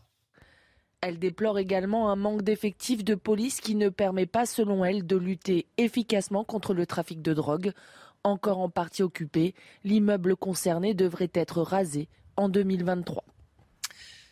La guerre en Ukraine, à Borodianka, au nord-ouest de Kiev, 26 corps ont été découverts dans les décombres de deux immeubles d'habitation. Selon les autorités ukrainiennes, seule la population civile a été visée puisque la ville n'abrite aucun site militaire. Volodymyr Zelensky a décrit cette nuit une situation bien plus horrible qu'à Boutcha. Écoutez. Le travail pour nettoyer les décombres de Borodianka a débuté. C'est beaucoup plus horrible ici. Encore plus de victimes de l'occupant russe. Et que se passera-t-il quand le monde apprendra la vérité sur les agissements des Russes à Mariupol? Dans presque toutes les rues, la même chose qu'à Boutcha. Et dans d'autres villes autour de Kiev, après le départ des troupes russes. La même cruauté, les mêmes crimes effroyables. On va parler à présent de scènes d'une violence rare. Le New York Times diffuse une vidéo qui, selon le journal américain, montre des soldats ukrainiens qui achèvent des soldats russes. Général Clermont, on ne va pas commenter euh, ces images. Mais avec vous, on va voir quelles sont les règles de la guerre. Qu'est-ce qu'un soldat doit s'interdire de faire vis-à-vis de, de l'ennemi? Alors un soldat n'a pas le droit de faire de crimes de guerre. Il y a tout un tas de traités qui limitent les armements qu'on peut utiliser, des conventions qui, euh, encadrent le droit des prisonniers. Euh, donc la guerre est très réglementée. Le droit des conflits armés, ça c'est la théorie. Hein, il y a des pays qui respectent ce droit, c'est le cas de la France sur cette théâtre d'opération, elle respecte scrupuleusement le droit des conflits armés. Et puis après, il y a des guerres qui sont un peu différentes, ce sont les guerres totales. Là, on assiste à une guerre totale.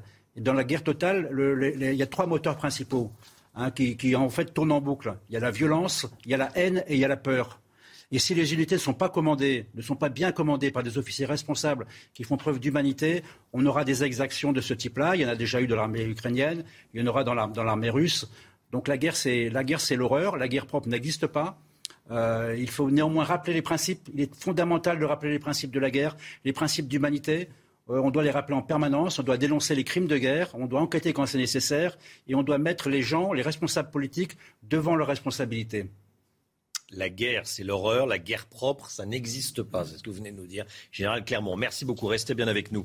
Euh, le Kremlin reconnaît des pertes importantes au sein de son armée. Déclaration rare de la part de Moscou depuis le début de la guerre.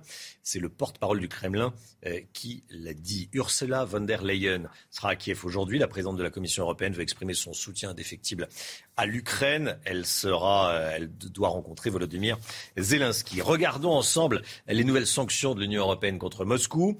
Embargo sur le charbon russe, fermeture des ports européens aux navires russes, interdiction d'exportation vers la Russie, interdiction des transporteurs routiers russes et belarusses dans l'Union européenne. L'Union européenne qui propose 500 millions d'euros supplémentaires pour financer des armes pour l'Ukraine.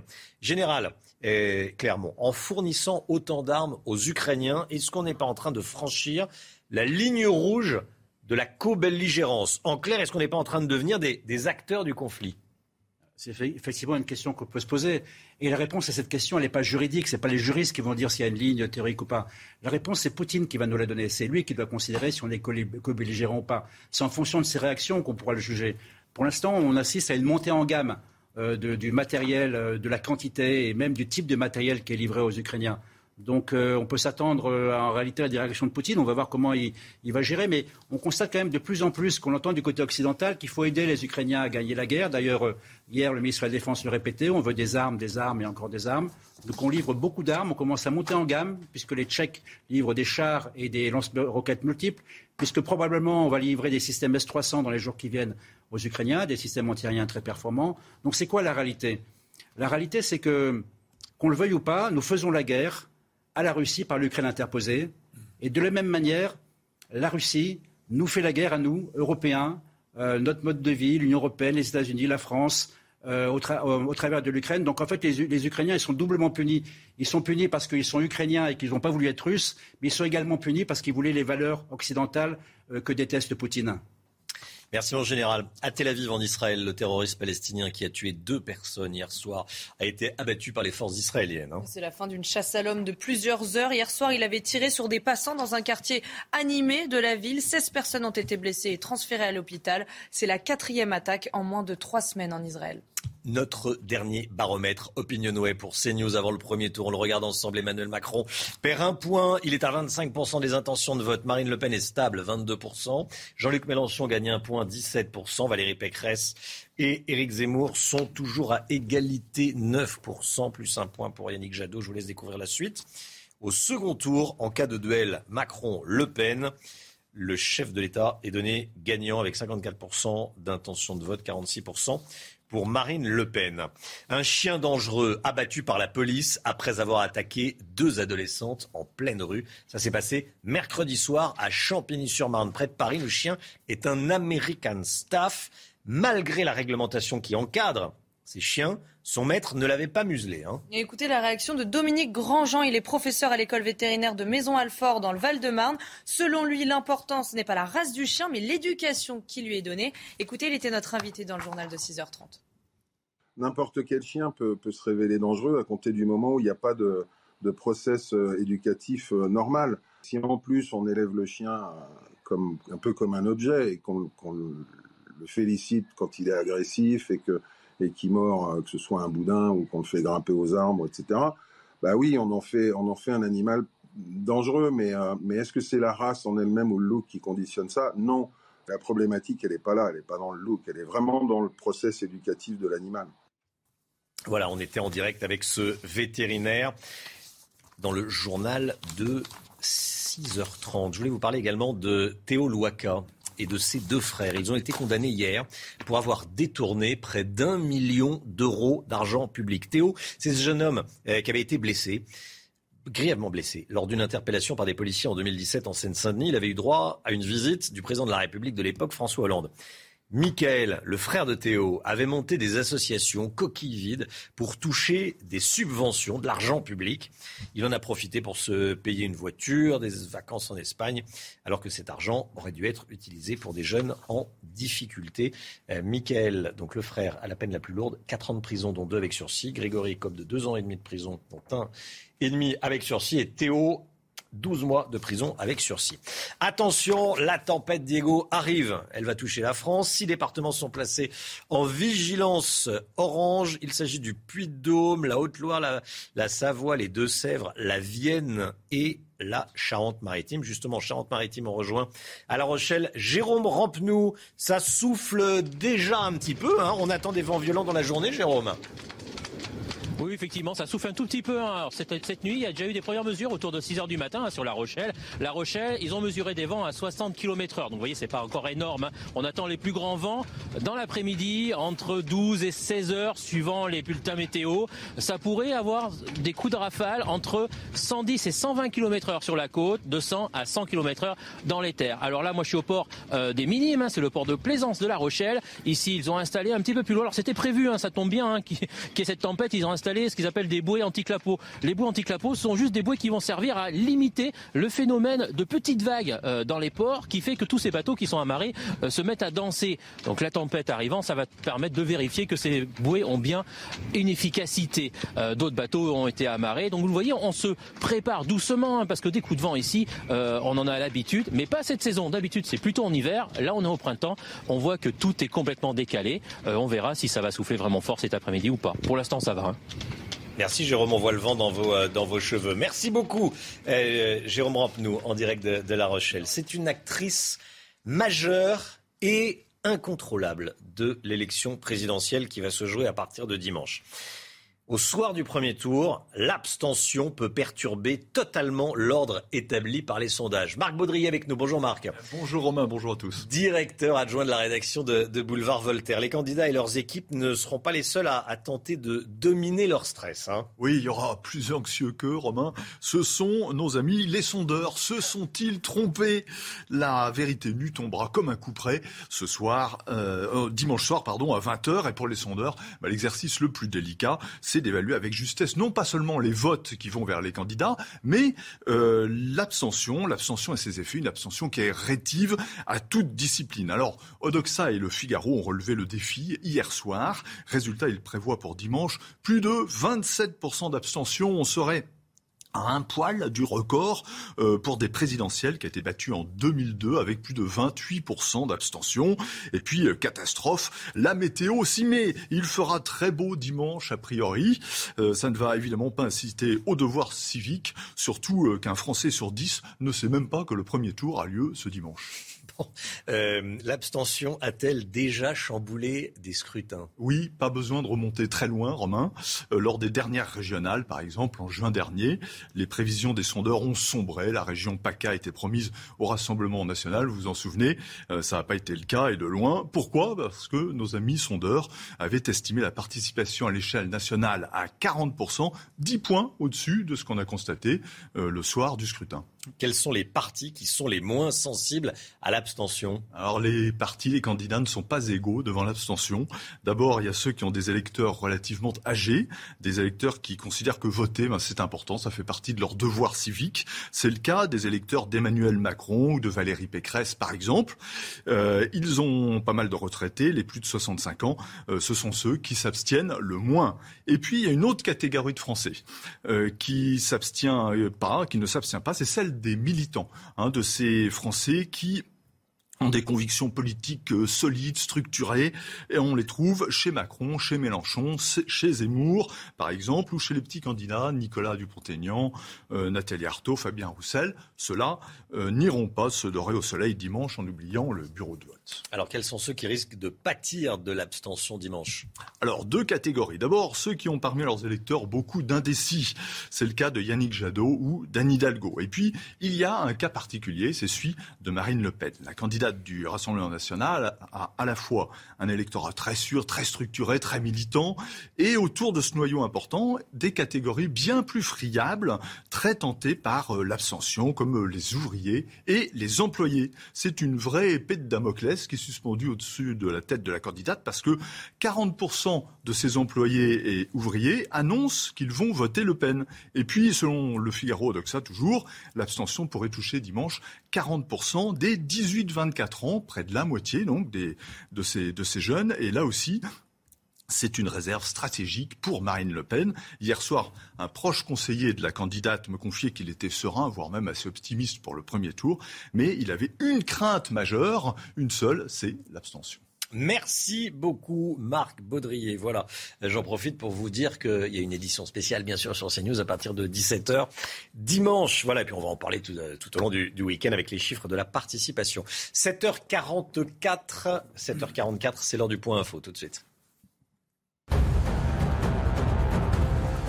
La guerre en Ukraine, à Borodianka, la situation est bien plus horrible qu'à Boutcha. C'est ce qu'a dit Volodymyr Zelensky cette nuit. 26 corps ont été découverts dans les décombres de deux immeubles de la ville du nord-ouest de Kiev. J-2 avant le premier tour de l'élection présidentielle et Emmanuel Macron continue de baisser dans les sondages. C'est ce que révèle notre dernier baromètre Opinionway pour CNews. Il est à 25% et n'est plus qu'à 3 points de Marine Le Pen. Jean-Luc Mélenchon est au plus haut avec 17% des intentions de vote. La tempête Diego arrive par l'ouest. Six départements sont placés en vigilance orange pour vent violent. On attend jusqu'à 120 km/h sur la côte charentaise. 7h45. Les prix de l'immobilier, est-ce que ça augmente? Est-ce que ça baisse? On va voir ça tout de suite avec Eric de Ritmaten. Éric de Ritmaten, le marché de l'immobilier, vous avez les, derniers chiffres. Déjà, vous nous dites que le nombre de transactions d'achat-vente hein, euh, est en train de baisser. Hein.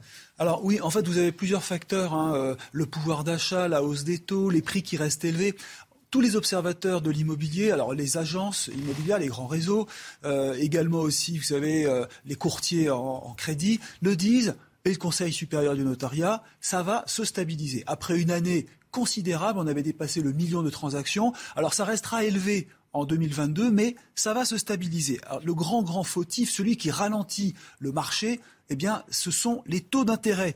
Parce qu'aujourd'hui, tout est réuni pour freiner les investissements. Les taux, on le disait hier, on parlait, vous savez, des taux hier, ici même.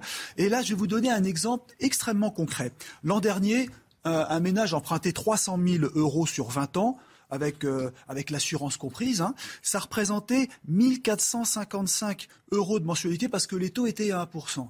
Maintenant, comme les taux sont passés autour d'un et demi pour cent, on arrondit avec assurance compris, regardez, on est passé à 1523 euros euh, de remboursement mensuel pour la mensualité. Ça fait 68 euros de plus. C'est pas rien, 68 euros, à un moment où le pouvoir d'achat compte énormément.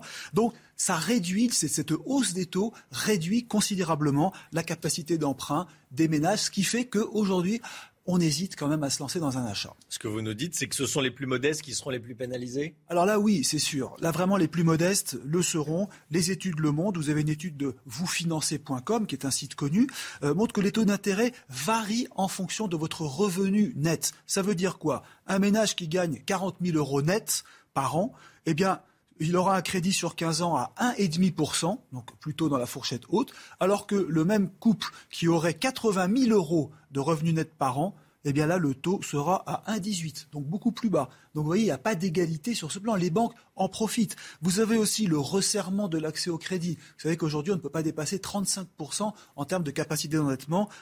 Faut que votre revenu net euh, doit être quand même euh, suffisant et 35% du revenu euh, doit être consacré à l'endettement. Hein, c'est bien ça. Euh, donc désormais, pour emprunter 300 000 euros, il faut gagner net 4 200 euros par mois, alors que c'était 4 000 il y a encore peu de temps. Donc vous voyez, il y a beaucoup de crédits qui sont bloqués par les banques parce que votre capacité d'endettement n'est pas suffisante. Si vous voulez, on peut terminer aussi euh, par euh, le, facteur intention d'achat parce que les Français voulaient acheter, étaient partis pour acheter, les années étaient très bonnes euh, jusque-là, et eh bien là, en seulement un mois, à cause des taux d'intérêt, à cause du pouvoir d'achat qui baisse, à cause des prix qui restent quand même élevés, 16% d'intention d'achat en moins en l'espace d'un mois, donc sur, le mois entre février et mars. Dernière question, est-ce que ça peut durer à votre avis? Les spécialistes disent oui. 2022 sera une petite année. Le Conseil supérieur du notariat rappelle, ça sera une année relativement stable. Et puis surtout, eh bien, euh, les volumes de transactions vont rester quand même à des niveaux importants, mais on va hésiter, on va surtout attendre la fin de l'élection présidentielle et puis surtout l'évolution de la guerre en Ukraine. C'est News 7h48. Restez bien avec nous dans un instant. La météo avec Karine Durand, la tempête Diego arrive, ça souffle par l'ouest. On était il y a quelques instants en direct de, La Rochelle. Et puis euh, à 8h, on reviendra sur ce qui s'est passé à Borodianka, ville près de Kiev. 26 corps ont été retrouvés dans les décombres d'un immeuble. La ville euh, n'abritait pas de site militaire. On suspecte donc des euh, tirs russes sur des populations civiles. Restez bien avec nous sur CNews. À tout de suite. Rendez-vous avec Sonia Mabrouk dans Midi News du lundi au jeudi de midi à 14h. Attention à la tempête Diego qui arrive au cours de l'après-midi avec des rafales de vent assez violentes. Mais en attendant, eh bien, ce matin, on retrouve du mauvais temps généralisé sur l'ensemble du pays. Pas encore de très fortes rafales de vent, mais du vent quand même et surtout de la pluie abondante sur l'ouest, la Bretagne, la Normandie, parfois des averses orageuses. Au cours de la journée, on peut avoir l'équivalent de deux à trois semaines de pluie en l'espace d'une seule journée euh, seulement. On a une petite poche de beau temps qui résiste bien sur euh, la côte d'Azur avec un ressenti euh, printanier. Au cours de l'après-midi, c'est là que la tempête va arriver, à partir de 14 heures principalement, jusqu'à 18-20 heures. Les rafales de vent pourront monter jusqu'à 100-110 km à l'heure sur la Charente-Maritime qui est en alerte, entre autres, localement 120 et tout cela va se déplacer en direction du massif central avec là aussi du vent très fort, surtout sur les sommets et attention aux chutes de neige abondantes sur la Savoie en particulier avec un risque d'avalanche de 4 sur 5 ailleurs. La pluie continue à tomber. Les températures ce matin ne sont pas très basses sous la couverture nuageuse. 7 degrés sur la capitale, 15 degrés sur Nice et sur Cannes. Par contre, l'après-midi, il y a une énorme différence entre le nord et le sud, avec le nord des températures 7 à 8 degrés en dessous des moyennes de saison, seulement 9 pour Paris, seulement 5 en direction de Lille, une douceur printanière encore une fois du côté de la Côte d'Azur avec jusqu'à 23 degrés localement. Les prochains jours vont être marqués par une amélioration au cours du week-end. Ce samedi, encore un petit peu de vent, de pluie sur l'est et dimanche, très belle journée en prévision. L'anticyclone revient. Lundi, encore une belle journée avant le début d'une dégradation entre lundi et mardi, mais cela sera marqué aussi aussi par un flux sud et donc des températures très élevées. C'est News, il est 7h58. Bienvenue à tous. Merci d'être avec nous en ce vendredi 8 avril. À la une ce matin, 26 cadavres retrouvés dans les décombres d'un immeuble d'habitation de Borodianka. C'est près de Kiev. On suspecte un massacre de civils. On est avec le général Clermont. À tout de suite, mon général. Emmanuel Macron continue de baisser dans notre tout dernier baromètre quotidien Opinionway pour CNews avant le premier tour de la présidentielle dimanche. 25% d'intention de vote pour le président de la République candidat, 22% pour Marine Le Pen. Jean-Luc Mélenchon grimpe à 17%. Et puis la tempête Diego arrive par l'ouest, on vient de le voir. On est avec Jérôme Rampenou en direct de La Rochelle. A tout de suite, Jérôme.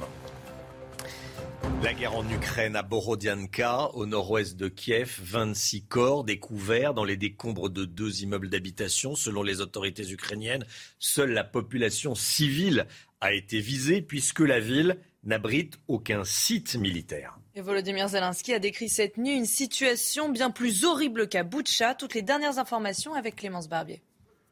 À Borodianka, au nord-ouest de Kiev, les corps ont été retrouvés dans les décombres de deux immeubles. Hier soir, le président ukrainien a qualifié la situation à Borodianka de bien plus horrible qu'à Boutcha, où des centaines d'habitants ont été massacrés. Le travail d'analyse a commencé à Borodianka. C'est bien plus horrible là-bas. Encore plus de victimes des occupants russes. Là se trouve ce que le monde a vu à Boutcha et dans d'autres villes de la région de Kiev. La même cruauté.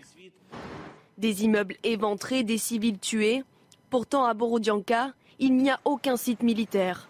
La preuve pour la procureure générale d'Ukraine que les civils sont bien la cible des Russes. Dans la région de Kiev, nous avons trouvé 650 cadavres, dont 40 cadavres d'enfants. Vladimir Poutine est le principal criminel de guerre. Il doit être jugé devant les tribunaux internationaux. Les habitants ont vécu l'enfer sous les bombardements. Ma mère mon frère, la femme de mon frère et d'autres membres de ma famille sont toujours là, ainsi que d'autres personnes qui étaient au sous-sol. Je sais avec certitude qu'ils ne sont pas sortis. Hier, les pompiers de Borodjanka étaient à pied d'œuvre pour tenter de retrouver des survivants sous les décombres. Général Clermont avec nous. Maintenant que les, Russes ont quitté la zone autour de, de Kiev, il y a un fort risque de découvrir d'autres villes martyrs, d'autres horreurs. Effectivement, dans, l'entretien qu'a donné le président Zelensky, il y a une phrase quand même qui, est très inquiétante, puisqu'il a, déclaré qu'il y avait des victimes des occupants russes qui faisaient l'objet de la même cruauté qu'à Boucha. Donc, alors qu'on on voit des images, qu'en fait, qui sont des images des conséquences des bombardements de l'armée russe sur une ville qui était sur leur chemin pour aller jusqu'à Kiev. Donc, la question, c'est qu'est-ce qu'on va découvrir comme exaction euh, de la part de l'armée russe? Est-ce qu'elles sont du même niveau que celles de Boucha euh, Quelles sont les unités qui sont engagées? Donc c'est cette incertitude qui pèse. Mais ce qui est certain, c'est que euh, on découvre que l'armée russe, en réalité, elle n'est pas ce qu'on imaginait, hein, à la fois dans sa puissance, mais aussi dans sa façon de contrôler ses unités.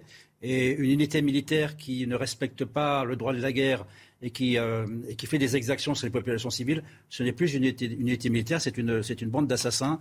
Et c'est comme ça qu'il devait être traité. Donc il est indispensable en permanence de rappeler le droit de la guerre, de rappeler la règle, de rappeler les principes et de tout faire pour que les responsables de ces exactions soient condamnés soit par contumace, soit à la fin de la guerre, euh, soit de n'importe quelle manière que ce soit.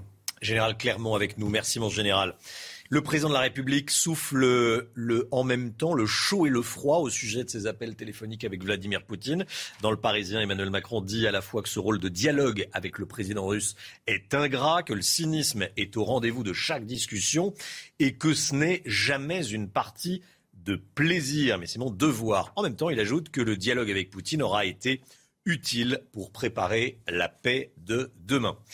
On vote dimanche pour le premier tour de l'élection présidentielle. Plus que deux jours pour faire un choix, si ce n'est pas déjà fait, entre les douze candidats en lice. On va regarder les résultats. Baromètre Opinionway pour CNews, le dernier, avant le premier tour. Emmanuel Macron perd un point. 25% d'intention de vote. Marine Le Pen est stable, 22%, 17% plus 1 pour Jean-Luc Mélenchon. Je vous laisse découvrir la suite de ces résultats en termes d'intention de vote au premier tour. Pour le second tour, si c'est un second tour, Macron-Le Pen, Emmanuel Macron face à Marine Le Pen, voici ce que ça donnerait selon notre baromètre OpinionWay. 54% pour Emmanuel Macron, 46% pour Marine Le Pen. Dernière interview d'Éric Zemmour ce matin à 8h30 avec Laurence Ferrari. Euh, avant le premier tour, hier, le candidat Reconquête a tenu un dernier meeting au Palais des Sports de Paris. Gauthier Lebret avec nous. Vous y étiez. Qu'est-ce qu'il faut retenir de ce dernier rassemblement? Eh bien, Romain, c'était la conclusion de sept mois de campagne qui auront secoué la scène politique française, quoi qu'il arrive. Le moment des remerciements aux militants. Éric Zemmour a survolé ces thèmes phares. Il a même dit que nous vivions en URSS. Et puis, deux de ces forces sont ressorties de ce dernier meeting. Déjà, sur la forme, c'était une nouvelle fois très soigné. Ces meetings auront marqué la campagne par leur ferveur, notamment. Et puis, il s'est adressé à la jeunesse et à son mouvement de jeunesse, Génération Z, qui revendique 20 000 militants. Et enfin, il a voulu tracer l'avenir. Reconquête, c'est l'avenir, a-t-il dit. Tout dépend évidemment de son score dimanche. S'il est devant ou derrière Valérie Pécresse, à en croire les sondages, son union des droites n'a pas fonctionné. Il joue donc dimanche son avenir politique, les législatives aussi. La situation ne sera évidemment pas la même s'il est au-dessus ou en dessous de 10%. Une réunion est d'ailleurs prévue aujourd'hui à 18h à son QG de campagne pour prévoir la suite. Gauthier Lebret, merci beaucoup Gauthier. À Tel Aviv, en Israël, le terroriste palestinien qui a tué deux personnes hier soir a été abattu par les forces israéliennes. C'est la fin d'une chasse à l'homme de plusieurs heures. hier soir, il avait tiré sur des passants dans un quartier animé de la ville. 16 personnes ont été blessées et transférées à l'hôpital. C'est la quatrième attaque en moins de trois semaines en Israël. Attention aujourd'hui à la tempête Diego qui va toucher la France. Six départements placés en vigilance orange pour vent violent. On rejoint tout de suite en Charente-Maritime à La Rochelle. Jérôme, rampe-nous alors que vous voyez la carte de vigilance. Jérôme, les vents violents sont attendus à la mi-journée, mais ça souffle déjà. Hein oui, oui, ça souffle déjà. On a relevé des pics à plus de 60 km heure à La Rochelle autour de 6 heures du matin. Alors vous le savez, hein, ce genre de tempête, on va avoir des pics un peu durant toute la matinée. Ça va monter en puissance. On devrait atteindre des rafales à 120, 110, 120 km heure sur la côte aux alentours de 16 heures. Normalement, peut-être 100 à 110 dans les terres. Alors la préfecture le rappelle, hein, il faut essayer de limiter ses déplacements quand même. Prendre garde aux chutes d'arbres parce que euh, il y a beaucoup plu. Il peut y avoir des arbres qui tombent avec les, rafales, hein, car le sol est quand même assez meuble. Euh, on rappelle que même si vos tuyaux tuiles s'envolent, il ne faut pas monter tout de suite sur les toitures. Tous les ans, il y a des accidents parce que les gens montent aussitôt sur leur toiture pour essayer de protéger avec des plastiques. Hein. Euh, et euh, finalement, ben, on finit par glisser sur ces tuiles. Donc, vous voyez, il y a quand même quelques petits points à respecter. Il vaut mieux attendre que le vent se calme. Ça devrait se calmer en fin de soirée. Ici, là, sur le port à La Rochelle, pour l'instant, c'est assez calme hein, au niveau des bateaux. Ils ne sont pas trop secoués hein, par cette houle. On a de la chance. Il y a des tout petits coefficients de marée à cette époque de l'année. Donc, ça va déjà favoriser ce, ce phénomène. Ils ont aussi installé des bouées pour limiter à l'entrée du port les phénomènes de houle, de façon à ce que les bateaux ne s'agitent pas trop. Et vous le voyez, ceux qui sont à quai, qui ont été amenés là pour l'hiver, hein, pour euh, être stockés, pour être réparés, les professionnels les ont fixés à l'avant et sur les côtés pour éviter aussi que les coups de vent euh, ne viennent les coucher sur le côté.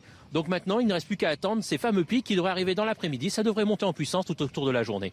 Merci beaucoup Jérôme Rampenou avec Charlotte Mathieu pour les images. Après près de 30 ans de silence, on en parle depuis le début de la matinale, euh, Pink Floyd sort une nouvelle chanson. C'était euh, cette nuit, ça a été révélé cette nuit. Ça s'appelle Hey Hey Rise Up. C'est un nouveau titre et les bénéfices iront à l'Ukraine. On écoute.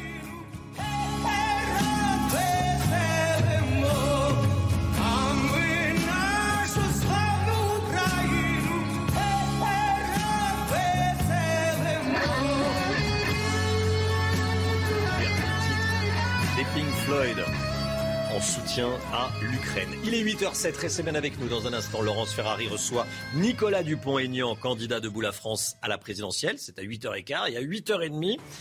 Éric Zemmour sera interrogé euh, par Laurence Ferrari, candidat reconquête à la présidentielle. A tout de suite.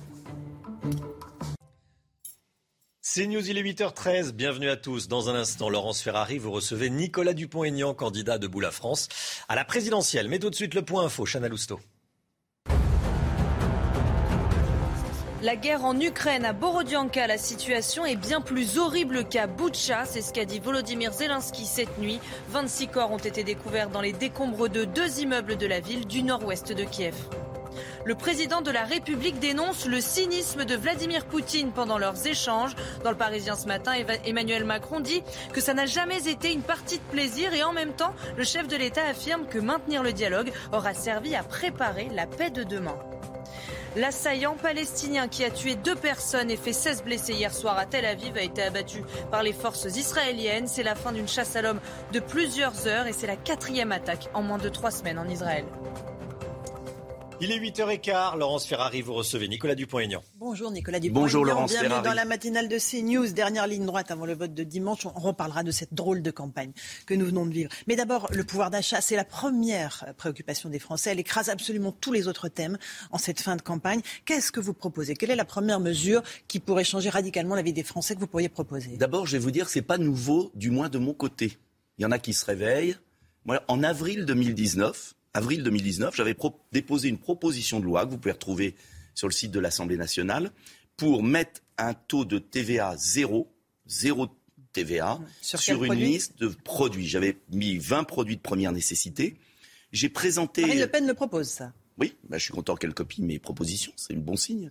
Euh, et euh, j'avais proposé un caddie, j'étais dans un supermarché, j'ai mis les produits, et je vais vous dire, ça m'a aidé sur un point, c'est que je ne savais pas, faut être franc, que les couches pour les enfants, les bébés, étaient à 20%. Non, étaient un taux de TVA de 20%. Et dans le caddie, avec les 20 produits que j'ai sélectionnés, sur un caddie de 100 euros, ça fait 10 euros de moins. 10 euros de moins, ça fait un sac de pas mal de choses. Donc, je crois que ça, c'est une mesure immédiate, rapide. On peut le faire en deux jours. Après, il n'y a pas que ça, bien sûr. Il y a l'indexation des pensions de retraite sur l'inflation. Et là, j'ai vu le cynisme d'Emmanuel Macron. Emmanuel Macron le propose aussi. C'est extravagant. Non, mais je dis aux Français qui m'écoutent, euh, réfléchissez. Comment vous pouvez croire un homme qui a désindexé les pensions de retraite quand il était ministre des Finances de François Hollande, qui ne les a pas augmentées pendant cinq ans, qui vous a piqué de la CSG très peu. Il les a un peu augmentées. Qui, euh, enfin un peu augmenté. Non, il a un peu rattrapé l'inflation, mais pas autant, donc elles ont baissé en pouvoir d'achat net.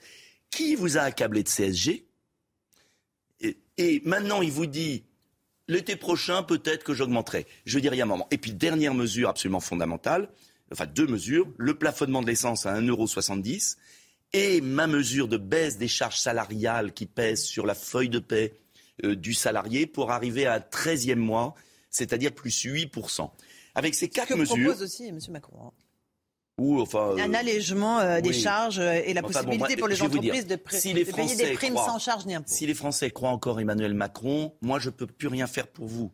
Euh, je le dis aux Français aujourd'hui. Si vous croyez un homme qui vous a trompé euh, deux fois, euh, on peut être idiot une fois, on peut se faire avoir légitimement, mais plusieurs fois de suite, il y a un moment où on ne peut pas. Donc, euh, ce plan que je présente, vraiment, qui donnera un- une bulle d'air aux Français, il est gagé par des économies. À la différence de M. Mélenchon ou d'autres candidats, j'estime que on ne peut pas non plus promettre sans tenir des économies ailleurs pour financer ce plan et notamment un grand ménage dans les dépenses de l'État. J'ai écrit un livre là-dessus où va les fausses cartes vitales, les escroqueries à la TVA et l'Union européenne où on donne quand même 10 milliards nets, c'est-à-dire en plus de ce qu'on reçoit chaque année. Vous êtes un souverainiste, donc vous êtes pour l'indépendance énergétique euh, non seulement de l'Europe mais de la France. Est-ce qu'on peut se passer du gaz russe? Est-ce qu'on peut brandir cette menace-là de l'embargo sur le gaz russe pour faire plier Poutine et sa guerre en Alors, Ukraine euh, Paradoxalement, barbare? la France, à terme peut-être, parce que nous dépendons beaucoup moins, mais l'Allemagne. Est-ce que vous savez, est-ce que les Français savent euh, qu'au moment où on accuse injustement les entreprises françaises, et là je voudrais dire une chose, c'est une honte ce qui est fait contre Total, contre Auchan. Ces entreprises euh, apportent de l'emploi en France, dégagent de la richesse en France. C'est un suicide de les fermer en Russie. Mais on demande aux entreprises françaises de se suicider, comme d'habitude, mais jamais l'Allemagne, jamais l'Allemagne n'a autant acheté de gaz russe. Jamais. Elle fait des provisions pour les Oui, enfin prochains. ça c'est le prétexte. L'Allemagne ne peut pas se passer du gaz russe, c'est 5 plus de 50%. Il n'y a plus d'économie allemande sans le gaz russe. Et les Américains sont ravis de vendre leur gaz euh, liquéfié. et, et on va dépendre du Qatar et de l'Arabie saoudite. C'est vrai que c'est un modèle des droits de l'homme, d'après ceux qui nous gouvernent. 81 pendaisons en Arabie saoudite, un régime qatari qui subventionne les salafistes en France. Donc il faut prendre la, la raison. Ce conflit, il faut le faire cesser par un plan de paix. Un jour, il y aura la paix. Un jour, Poutine passera. La Russie sera éternelle avec son gaz. L'Europe en a besoin. Et il faut préparer l'après-Poutine. Mais il faut préparer l'après. Je ne sais pas si ce sera l'après Poutine. En tout cas, il faut préparer la paix. Et je suis effaré, moi je vous le dis, de la manière dont on manipule les opinions, dont on engage euh, la France dans des réflexes pavloviens qui sont dangereux pour le pays. Parce que moi je suis candidat à la présidence de la République française. C'est quoi les réflexes C'est que, si vous voulez, je veux le dire, je sais que ça rend pas populaire, mais euh, il y a ce conflit abominable, ces atrocités. La meilleure façon de lutter contre les atrocités, c'est de traiter le problème, la cause. La cause, c'est de trouver un statut de neutralité dans le cadre d'une conférence de sécurité en Europe, statut de neutralité de l'Ukraine. Et de réconcilier la partie Est et la partie Ouest. Car l'avenir de l'Europe, de nos enfants, dépend d'une Europe qui va de l'Atlantique à l'Oural. Et les atrocités, comme les atrocités entre la France et l'Allemagne, sont passées, heureusement. Et donc, moi, je voudrais qu'on va un peu sont en plus loin. cours. Là, ils sont en cours. C'est en pour ça qu'il faut les stopper. Ça, Et c'est pour ça qu'il faut un plan de paix. Et après, réintégrer Poutine dans le concert des nations comme si ça de rien ne n'était. peut-être pas Poutine, et pas comme si de rien n'était. Mais ce que je demande, c'est qu'on ait un peu euh, de cerveau, un peu d'intelligence pour l'avenir. Ce qui est le meilleur service à rendre aux Ukrainiens d'ailleurs. Parce que les atrocités, ce sont les Ukrainiens qui les payent en premier. Euh, on va parler de sécurité, mais en France, euh, Oui. on a à nouveau tous les jours des images d'agressions contre des forces de l'ordre. Canteleu, près de Rouen, ça a été Creil. Euh, Dans certains endroits de notre pays, c'est le Far West. Mais, ça fait des années que ça dure. Je le crie. euh, tout est caché à la veille des élections.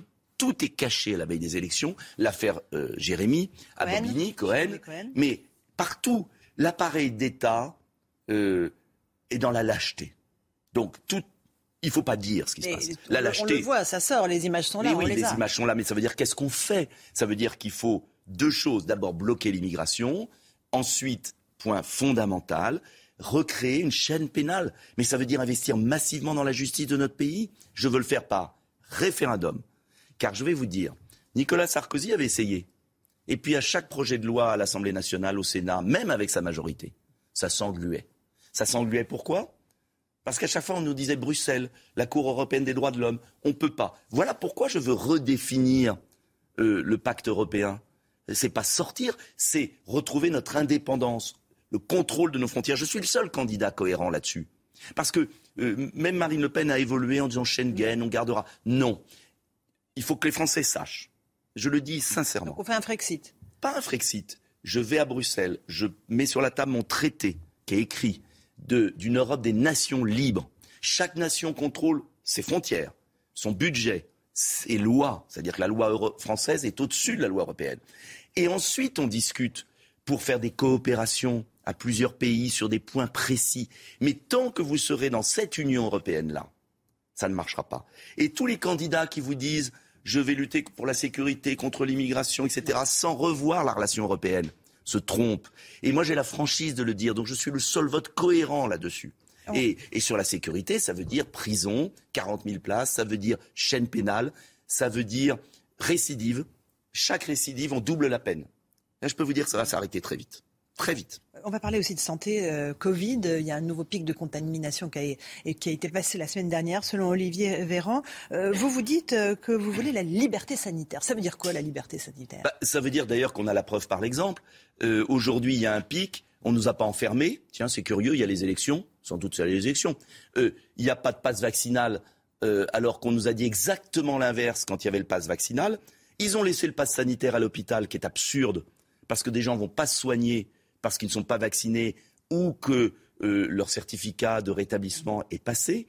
Moi, je dis, toutes ces mesures ont prouvé leur inefficacité pour une raison très simple, et je, je demande aux Français de le comprendre, c'est que le vaccin, contrairement à ce qu'on nous avait dit, n'a pas empêché la transmission. Non. Il a empêché les formes graves. Pour certains. Efficace à plus de 80% euh, pour les formes graves. Pour certains. Mais ça, c'est un choix 80%, individuel. 80% il réduit attendez, le risque d'hospitalisation. C'est pas tout à fait exact, mais qu'importe. C'est ce que dit Olivier Véran. Oui, mais c'est pas la réalité, malheureusement. C'est le ministre de ça la serait Santé. magnifique. Bah, le ministre de la Santé, il s'est tellement trompé. Mais c'est très important ce que je vais vous dire. À partir du moment où ça n'enlève pas la transmission, la vaccination est un geste pour soi, pas pour les autres. Pour éviter d'aller à l'hôpital. Pour soi, si on le pense. Et il y a des études inverses. Donc, ce que je dis, ce que je dis, c'est que moi, je suis pour la liberté vaccinale d'une expérimentation et d'une injection expérimentale. S'il y a des gens qui veulent se vacciner, personnes âgées, fragiles, jamais je ne les dissuaderai. En revanche, imposer la vaccination sur des jeunes, comme ça a été fait, avec des effets secondaires graves, alors qu'ils ne risquaient rien du Covid. Tout le monde dans les statistiques montre que c'est absurde. Voilà pourquoi je veux la liberté et je sur veux les 11 supprimer vaccins obligatoires pour les enfants, pareil Mais ça, je ne change rien je parle du Covid. Dernier point, je réintégrerai tous les soignants exclus. Ce sont plusieurs dizaines de milliers de soignants qui manquent à l'hôpital. L'hôpital d'Orléans aujourd'hui est quasiment fermé car il n'y a plus de soignants. Euh, il faut arrêter avec ça. Et puis, je rouvrirai des lits dans les zones désertifiées. J'enlèverai la tarification à l'acte pour faire revenir le personnel. Euh, J'investirai dans la médecine libérale de ville pour qu'il n'y ait pas 8 millions de Français sans médecin traitant. Je ne sais pas si vous réalisez où on en est aujourd'hui. Des blocs opératoires à Paris, dans les plus grands hôpitaux qui, fonctionnent à mi-temps. Parce qu'on manque de soignants qui sont chez eux au RSA, parce que soi-disant ils ne sont pas vaccinés, alors qu'on sait que le vaccin n'empêche pas la transmission, mais on est en pleine folie. L'Angleterre a abandonné ça, l'Islande a abandonné. Donc je veux un peu de raison, c'est tout. Allez, euh, on est euh, dans la je suis le seul candidat droite. de la liberté. Je suis le seul candidat qui a été cohérent là-dessus. N'oubliez pas. Et je dis à tous ceux qui ne sont pas vaccinés ou qui en ont marre de cette pression, plus j'aurai de voix, plus nous serons forts. Car regardez en Allemagne ce qui s'est passé. Très important. Le chancelier voulait faire, vac- la vaccination obligatoire. Grâce à la résistance des esprits libres comme moi, les députés allemands l'ont refusé. Si Emmanuel Macron est élu, il nous obligera à deux doses par an d'un produit qui n'est pas sûr. Je le répète. Sauf s'il y a un produit français un jour, s'il y a un vaccin français un jour, on peut l'espérer. La campagne, euh, c'est dimanche. Euh, Est-ce que cette campagne, cette drôle de campagne, euh, a été, comme le dit Fabien Roussel, placée sous morphine? Est-ce que vous pensez qu'on a, Ah, elle a été manipulée. on a eu une mauvaise campagne Horrible campagne. En fait, on n'a pas eu de campagne. Parce que Emmanuel Macron a cru qu'il allait piéger les Français. Il a cru qu'il allait se servir de l'actualité abominable qu'on a sur l'Ukraine pour étouffer le débat. Il a refusé de répondre. Mais moi, je vais vous dire, j'ai la conviction profonde, en tout cas parce que j'ai l'espérance dans, dans les Français. Et je leur dis, ce piège d'Emmanuel Macron, vous, allez, vous êtes capable de le déjouer par votre vote. Si 47 millions de Français vont voter, je peux vous dire qu'Emmanuel Macron n'est pas au second tour. Et je souhaite qu'on ait un second tour de liberté. Et je dis aux Français, attention, si vous n'allez pas voter, vous allez avoir la retraite à 65 ans 64 ans avec Éric Zemmour, 64 ans avec Valérie Pécresse. Je veux faire une parenthèse. Sauf Marine Le. Pen, elle reste entre 60 Exactement. et 62 Et moi ans. comme moi. Euh, Vous vous rallierez à elle si jamais elle est je au parle pas de second ça, tour Je parle de la retraite. Non, mais est-ce que vous... Il y a des points de second convergence. Mais Il y a des points de convergence Bien sûr qu'il y en a. Euh, mais il y a aussi des, divi- des, des- des nuances. Mais je défends 62 ans parce que 60 ans, je ne peux pas le payer. Mais 65 ans, 64 ans, je veux le dire, ça veut dire que les gens seront au RSA. Au RSA. Parce qu'il n'y a que 30% d'une tranche d'âge entre 60 et 65 ans qui travaillent. Ça veut dire qu'on va plonger des millions de personnes dans le RSA. Et ensuite, ils auront une retraite de misère. Tout ça, j'insiste, pour économiser 5 milliards. Eh bien, ces 5 milliards, je les prends à l'Union européenne, c'est-à-dire à notre argent qu'on verse, et je l'affecte aux retraités. C'est un choix majeur. Donc, retraite, 50 parcs éoliens, 50 parcs éoliens offshore sur toutes les côtes de France si Macron est élu. Mhm. Euh, le paiement des universités, si Macron est élu. Euh, la vaccination obligatoire, si Macron est élu, pour le Covid. Ce sont des choses très concrètes. Alors je dis aux Français, mais réveillez-vous. Parce qu'il y a beaucoup de Français, ils ne veulent pas voter. hein. Oui. Je leur dis, mais L'abstention réveillez-vous. risque d'être massive, vous le redoutez? Massive, mais je le redoute. Et je leur dis, mais c'est votre vie quotidienne et après, ce sera trop tard pour aller manifester avec un gilet jaune ou sur un rond-point. C'est fini pour cinq ans. C'est la France qui disparaît. C'est l'indépendance de la France qui disparaît. C'est le fédéralisme européen. C'est la soumission au lobby. C'est McKinsey puissance 15. Euh, donc, j'insiste et je me bats, mais toute cette journée, j'ai jusqu'à minuit, Laurence Ferrari, pour dire aux Français, mais ouvrez les yeux. Euh, vous savez, il y a un choix majeur. Vous avez le choix. Il y a 12 candidats avec des caractères forts, des programmes établis. Vous avez le choix. Ne dites pas que vous n'avez pas le choix. Les Français ont le choix. Et, euh, et certains d'entre eux n'ont pas reçu leur profession. Les professions de foi des candidats. tout est C'est un véritable sujet. Mais c'est un scandale. Mais tout est fait pour pas que les gens aillent voter. Tout a été fait pour ça. Parce que la seule chance de survie d'Emmanuel Macron, qui est désavoué par 7 Français sur 10 quand même, qui veulent pas le revoir, sa seule chance de passer entre les gouttes, c'est l'apathie, c'est le dégoût, c'est le à quoi bon. Et donc, là, il faut que les Français à un moment se réveillent et soient un peuple libre. Euh, vous savez, il y a un moment, on ne peut pas sauver les Français malgré eux. Donc moi, je leur, leur dis, c'est à vous. Et vous, chaque Français peut le faire. Il peut aller convaincre sa voisine, euh, son fils, les jeunes. Mais que les jeunes aillent voter. Et sinon, ils sont foutus. Voilà, il faut, il faut leur dire la vérité. Quand on est amis, moi, je- j'aime la France, j'aime les Français. J'ai le devoir de les secouer un peu et de leur dire, ça sera trop tard après dimanche. Trop tard. Ne vous réveillez pas en vous disant, j'ai loupé l'occasion de ma vie. Je- J'aurai une responsabilité immense vis-à-vis de mes enfants, de mes petits-enfants, de me dire, je me suis laissé avoir par la propagande, par l'esprit ambiant, par la- l'abandon. non, la résistance, elle est là. Merci Nicolas Dupont-Aignan d'être venu ce matin dans la matinale Merci à vous. de CNews. À vous Romain Desarmes pour la suite. C'est News, il est 8h30. Bienvenue à tous. Dans un instant, Laurence Ferrari reçoit Éric Zemmour. Mais tout de suite, c'est le point info. Chana Lousteau. La guerre en Ukraine à Borodianka, la situation est bien plus horrible qu'à Boutcha, c'est ce qu'a dit Volodymyr Zelensky. Cette nuit, 26 corps ont été découverts dans les décombres de deux immeubles de la ville du nord-ouest de Kiev. Et on vient de l'apprendre, Ursula von der Leyen et Joseph Borrell sont en route vers la capitale ukrainienne. L'assaillant palestinien qui a tué deux personnes et fait 16 blessés hier soir à Tel Aviv a été abattu par les forces israéliennes. C'est la fin d'une chasse à l'homme de plusieurs heures. C'est la quatrième attaque en moins de trois semaines en Israël. La tempête Diego arrive par l'ouest. Six départements sont placés en vigilance orange pour vent violent. On attend jusqu'à 120 km/h sur la côte charentaise.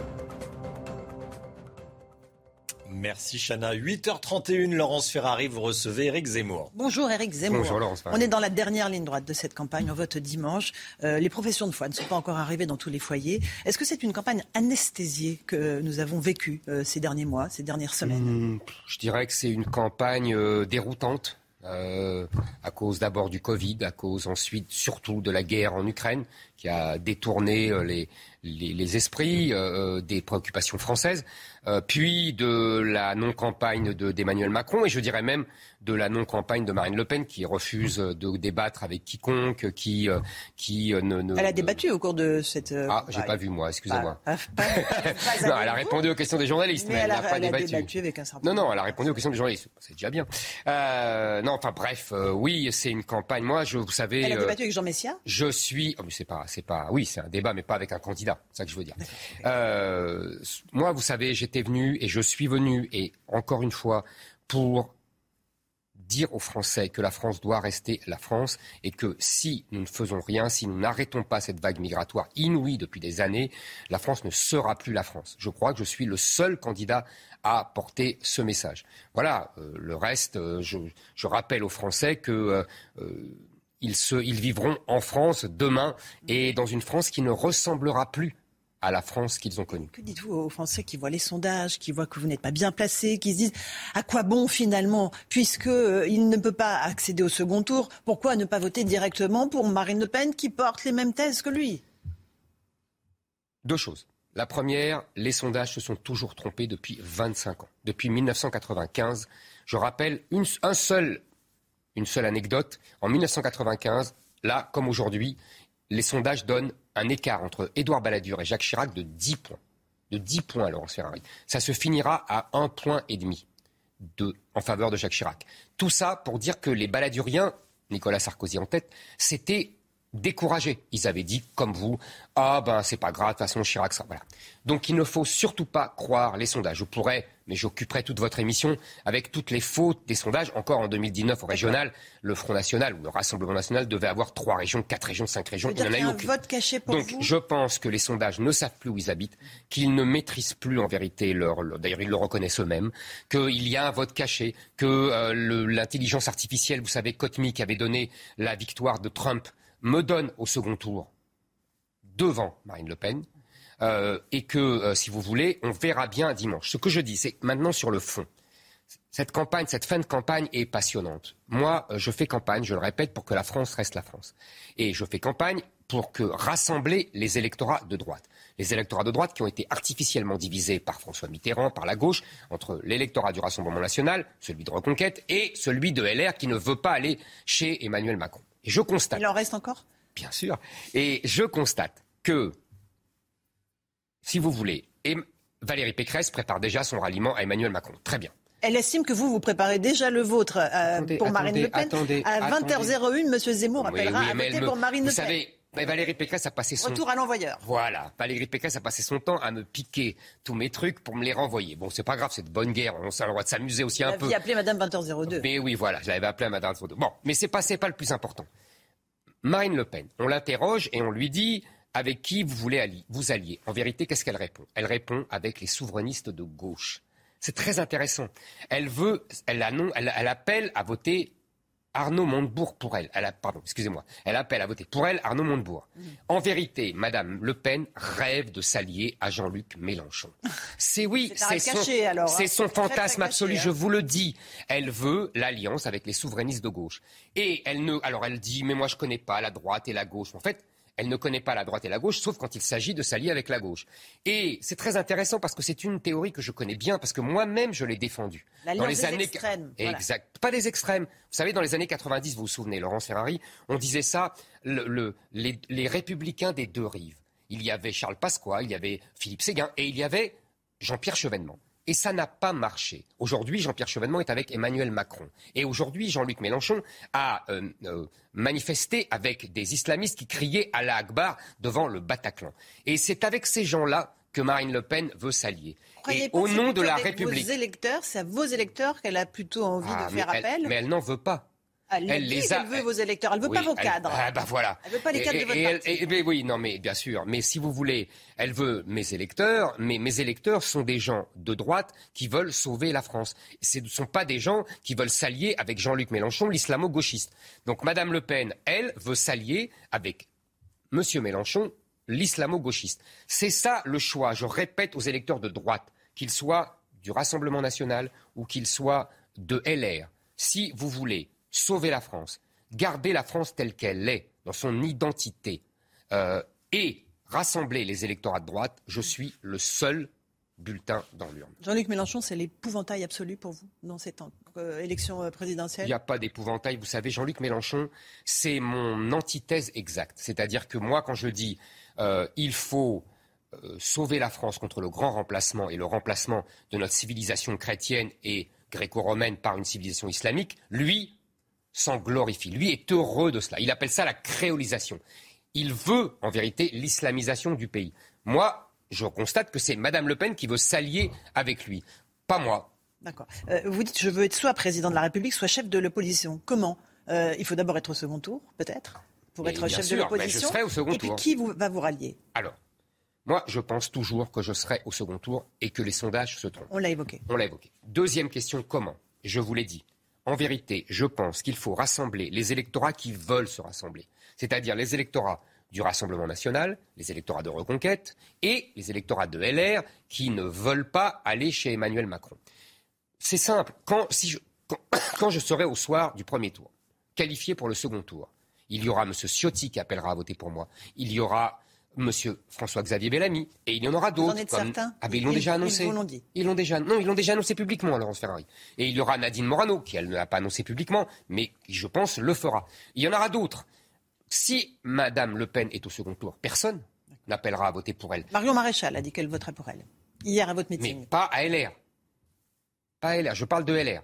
Moi, je rassemble LR et le RN. C'est- différent, vous voyez. Donc, je pense que je suis le seul à pouvoir rassembler tous ces électorats et donc à pouvoir battre Emmanuel Macron. Et surtout, et surtout, à défendre une certaine idée de la France que manifestement Marine Le Pen ne défend plus quand elle veut s'allier à la gauche. Vous savez, on a déjà connu ça, l'alliance des souverainistes. On connaît ça dans d'autres pays, au, Québec, en Catalogne. Qu'est-ce que ça on Qu'est-ce qu'on voit? On voit une immigration massive et une immigration surtout venue du Sud et une complaisance à l'islam euh, qui dénature euh, les pays euh, qui le, le, le, le- l'en béni- en- en- le subissent. Néanmoins, vous êtes un homme lucide, Éric Zemmour. Mhm. Si vous n'étiez pas au second tour, il faudra bien vous rassembler. Il va falloir Mhm. se réunir autour de la, euh, la personne qui est au second tour. Si c'est Marine verrons. Le Pen, Nous- vous aurez des discussions avec elle nous- ou les cadres de son parti. J'entends votre question. Nous verrons. Moi, je vous dis que je serai au second tour. Et après, nous verrons. Nous en reparlerons la semaine prochaine. Parce qu'on a l'impression que vous brûlez tous vos vaisseaux là, en, en- en la- en disant qu'elle veut s'allier à Jean-Luc Mélenchon. Je dis la vérité. Moi, vous savez, je ne suis pas un politicien. Je ne suis pas dans la tactique. Euh, vous avez raison, je dis les choses. Voilà. On me le reproche, mais moi, je dis la vérité. Et je veux montrer aux électeurs la vérité. Euh, et la vérité des, des- des- des- de la campagne, la vérité de Marine Le Pen, c'est cela aujourd'hui. Donc il faut le dire. La vérité, c'est important. C'est un mot que vous avez prononcé hier euh, euh, pendant votre euh, discours. Vous dites nous vivons dans l'URSS. Déjà, on a euh, Mhm. vu la guerre en Ukraine. Vous avez tous intériorisé à votre âge, vous parliez aux jeunes, qu'il y avait d'un côté la vérité et de l'autre le discours officiel. Ça s'appelle la terreur. La terreur. Oui, on, vit, la on vit terreur. dans un régime de terreur, Oui, absolument. Zemmour. Sans la Vous guillotine. pensez pas que c'est l'Ukraine, la terreur? Non, non. La, la violence, la guerre, ça c'est en Ukraine. Moi, ce que je dis, c'est quand je parle de l'URSS, vous savez, j'ai lu beaucoup de livres sur l'URSS. Qu'est-ce que les témoins disent? Les témoins disent que euh, il y avait deux langages. Il y avait le discours qu'on tenait à l'extérieur, avec les oreilles du parti, et il y avait les- le discours qu'on tenait souvent à la cuisine d'ailleurs, euh, parce que là, il n'y avait pas de micro. C'est le film La vie des autres. Vous vous souvenez de ce film absolument sublime. Qu'est-ce que je vois aujourd'hui? Je vois des jeunes qui, et ma fille la première, je donnais cet exemple, mais tous les jeunes sont comme ça, qui à l'école ou ailleurs, N'ose pas dire quoi mais simplement qui doivent dire une certaine chose, défendre des, certaines idées sur l'antiracisme, l'écologie, euh, la France, euh, etc., mais qui ne pensent pas du tout ça. Mais si jamais ils disaient le contraire, ils seraient sanctionnés par les profs, par euh, le système éducatif. Moi, j'appelle ça l'URSS. C'est-à-dire qu'il y a un discours pour la maison, pour la cuisine, et puis il y a un discours pour l'école, le public. Mais je voudrais revenir sur Mais ce meeting. Oui, Pardonnez-moi. mais l'URSS quand même, Par- ça- on allait en prison quand on était Euh, contre l'URSS. pas après. Là, vous nos parlez- étudiants ne là- vont pas en prison, a là- priori. Non, non, mais On ils sont sanctionnés. Non, mais ils n'ont pas leur examen. C'est une prison S'ils pour eux. sont excellents, il n'y a aucune raison. Non, je vous assure, Laurence je vous assure, ce n'est plus notre génération. Et je voudrais rappeler, alors pour ce meeting, parce que vous m'en parlez, euh, franchement, euh, de quoi démentir tous vos sondages. Vous avez vu cette ferveur, vous avez vu euh, cet enthousiasme. 4500 jeunes, 5500 jeunes qui sont venus au Palais des Sports. Je vous assure, Laurence Ferrari, on a décidé ça le mardi. On ne devait plus faire de meeting après le Trocadéro, encore un triomphe. Et en trois quarts d'heure, vous m'entendez? Trois quarts d'heure, il y avait 5000 inscriptions. Il n'y a personne d'autre ne fait ça dans Et la campagne. qui scandait tout sauf Macron. Ah, que- entre autres, pas seulement. Mais, mais entre autres. Mais ils, m'ont- ils ont Mais- surtout scandé On t'aime et Zemmour président. D'accord, on est d'accord. Excusez-moi. Tout sauf Macron, évidemment, euh, c'est un, un vrai message politique. Mais ça sera, on verra au second tour. Pour l'instant, le message de ce meeting, c'était Zemmour président.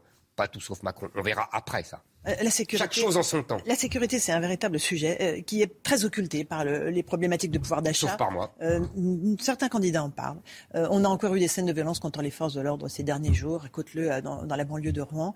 Euh, on a le sentiment que les policiers désespèrent, doivent reculer en permanence dans certains quartiers face à, au sentiment d'impunité qu'ont les délinquants. On connaît votre programme, on, on, sait la dureté que vous voulez exercer contre les délinquants, mais pourquoi vous croirez-vous, vous, plus que les autres? Bah, Parce que tout simplement, euh, moi, euh, je dis les choses et euh, je ne me cache pas, je ne me soumets pas au politiquement correct comme d'autres. J'emploie les mots qui fâchent. Et quand on emploie les mots qui fâchent, on a les actes qui déterminent et qui, ont une vraie réalité. Quand on refuse les mots, on n'agit pas. Euh, voilà, c'est ça la, la, réalité. Donc, moi, ce que je dis, c'est que plusieurs choses. Oui, il y a une explosion de la délinquance, de la violence, de l'ensauvagement de la société. Vous avez vu les, le dernier chiffre qui donne une augmentation de 400% en région parisienne de la violence des mineurs isolés. Je vous rappelle que euh, j'ai été attaqué en justice pour avoir dénoncé cette violence des mineurs isolés sur ce plateau de CNews. Euh, vous voyez, euh, et je, je, vous avez vu cette histoire tragique de Jérémy Cohen que euh, j'ai révélée au grand jour. On vous accuse de l'avoir instrumentalisé. Mais je n'ai... Écoutez, Madame Ferrari, franchement, imaginez à ma... imaginez-vous à ma place, 30 secondes. Vous avez un, un, un, un père d'enfants qui a été massacré par des, par des racailles et qui se sauvait et qui n'a pas vu le tramway parce qu'il était affolé, le pauvre, euh, et euh, il, a, il a été renversé par un tramway. Et vous avez ce monsieur qui m'écrit et qui me dit Vous êtes le seul, j'ai écrit à des dizaines de responsables politiques, personne ne veut parler du, du, du, de, de, de, la mort Jérémy. de mon fils. Est-ce que vous pouvez en parler? Vous allez lui tourner le dos honnêtement, Vous allez lui dire Non, non, pas d'instrumentalisation. Non, c'est simplement humain. Donc j'ai parlé de ça, oui, euh, parce que en plus, je pense, et alors là, que l'instrumentalisation, c'est justement de ne pas en parler. Pour ne, pour ne pas euh, euh, faire monter les extrêmes, comme on dit dans les rédactions ou dans les partis politiques. La véritable instrumentalisation, c'est celle de d'Emmanuel Macron qui dit, de toute façon, c'est une affaire banale, qui rejette ça comme ça en disant, il y en a tous les jours. Euh, mais il devrait s'en... Si c'est vrai, c'est catastrophique s'il y en a tous les jours. Est-ce que vous vous rendez compte qu'il y a 1800 agressions par jour, Laurence Ferrari? Là, pendant un quart d'heure qu'on parle, il va y avoir, je ne sais pas, 10, 20 Français agressés.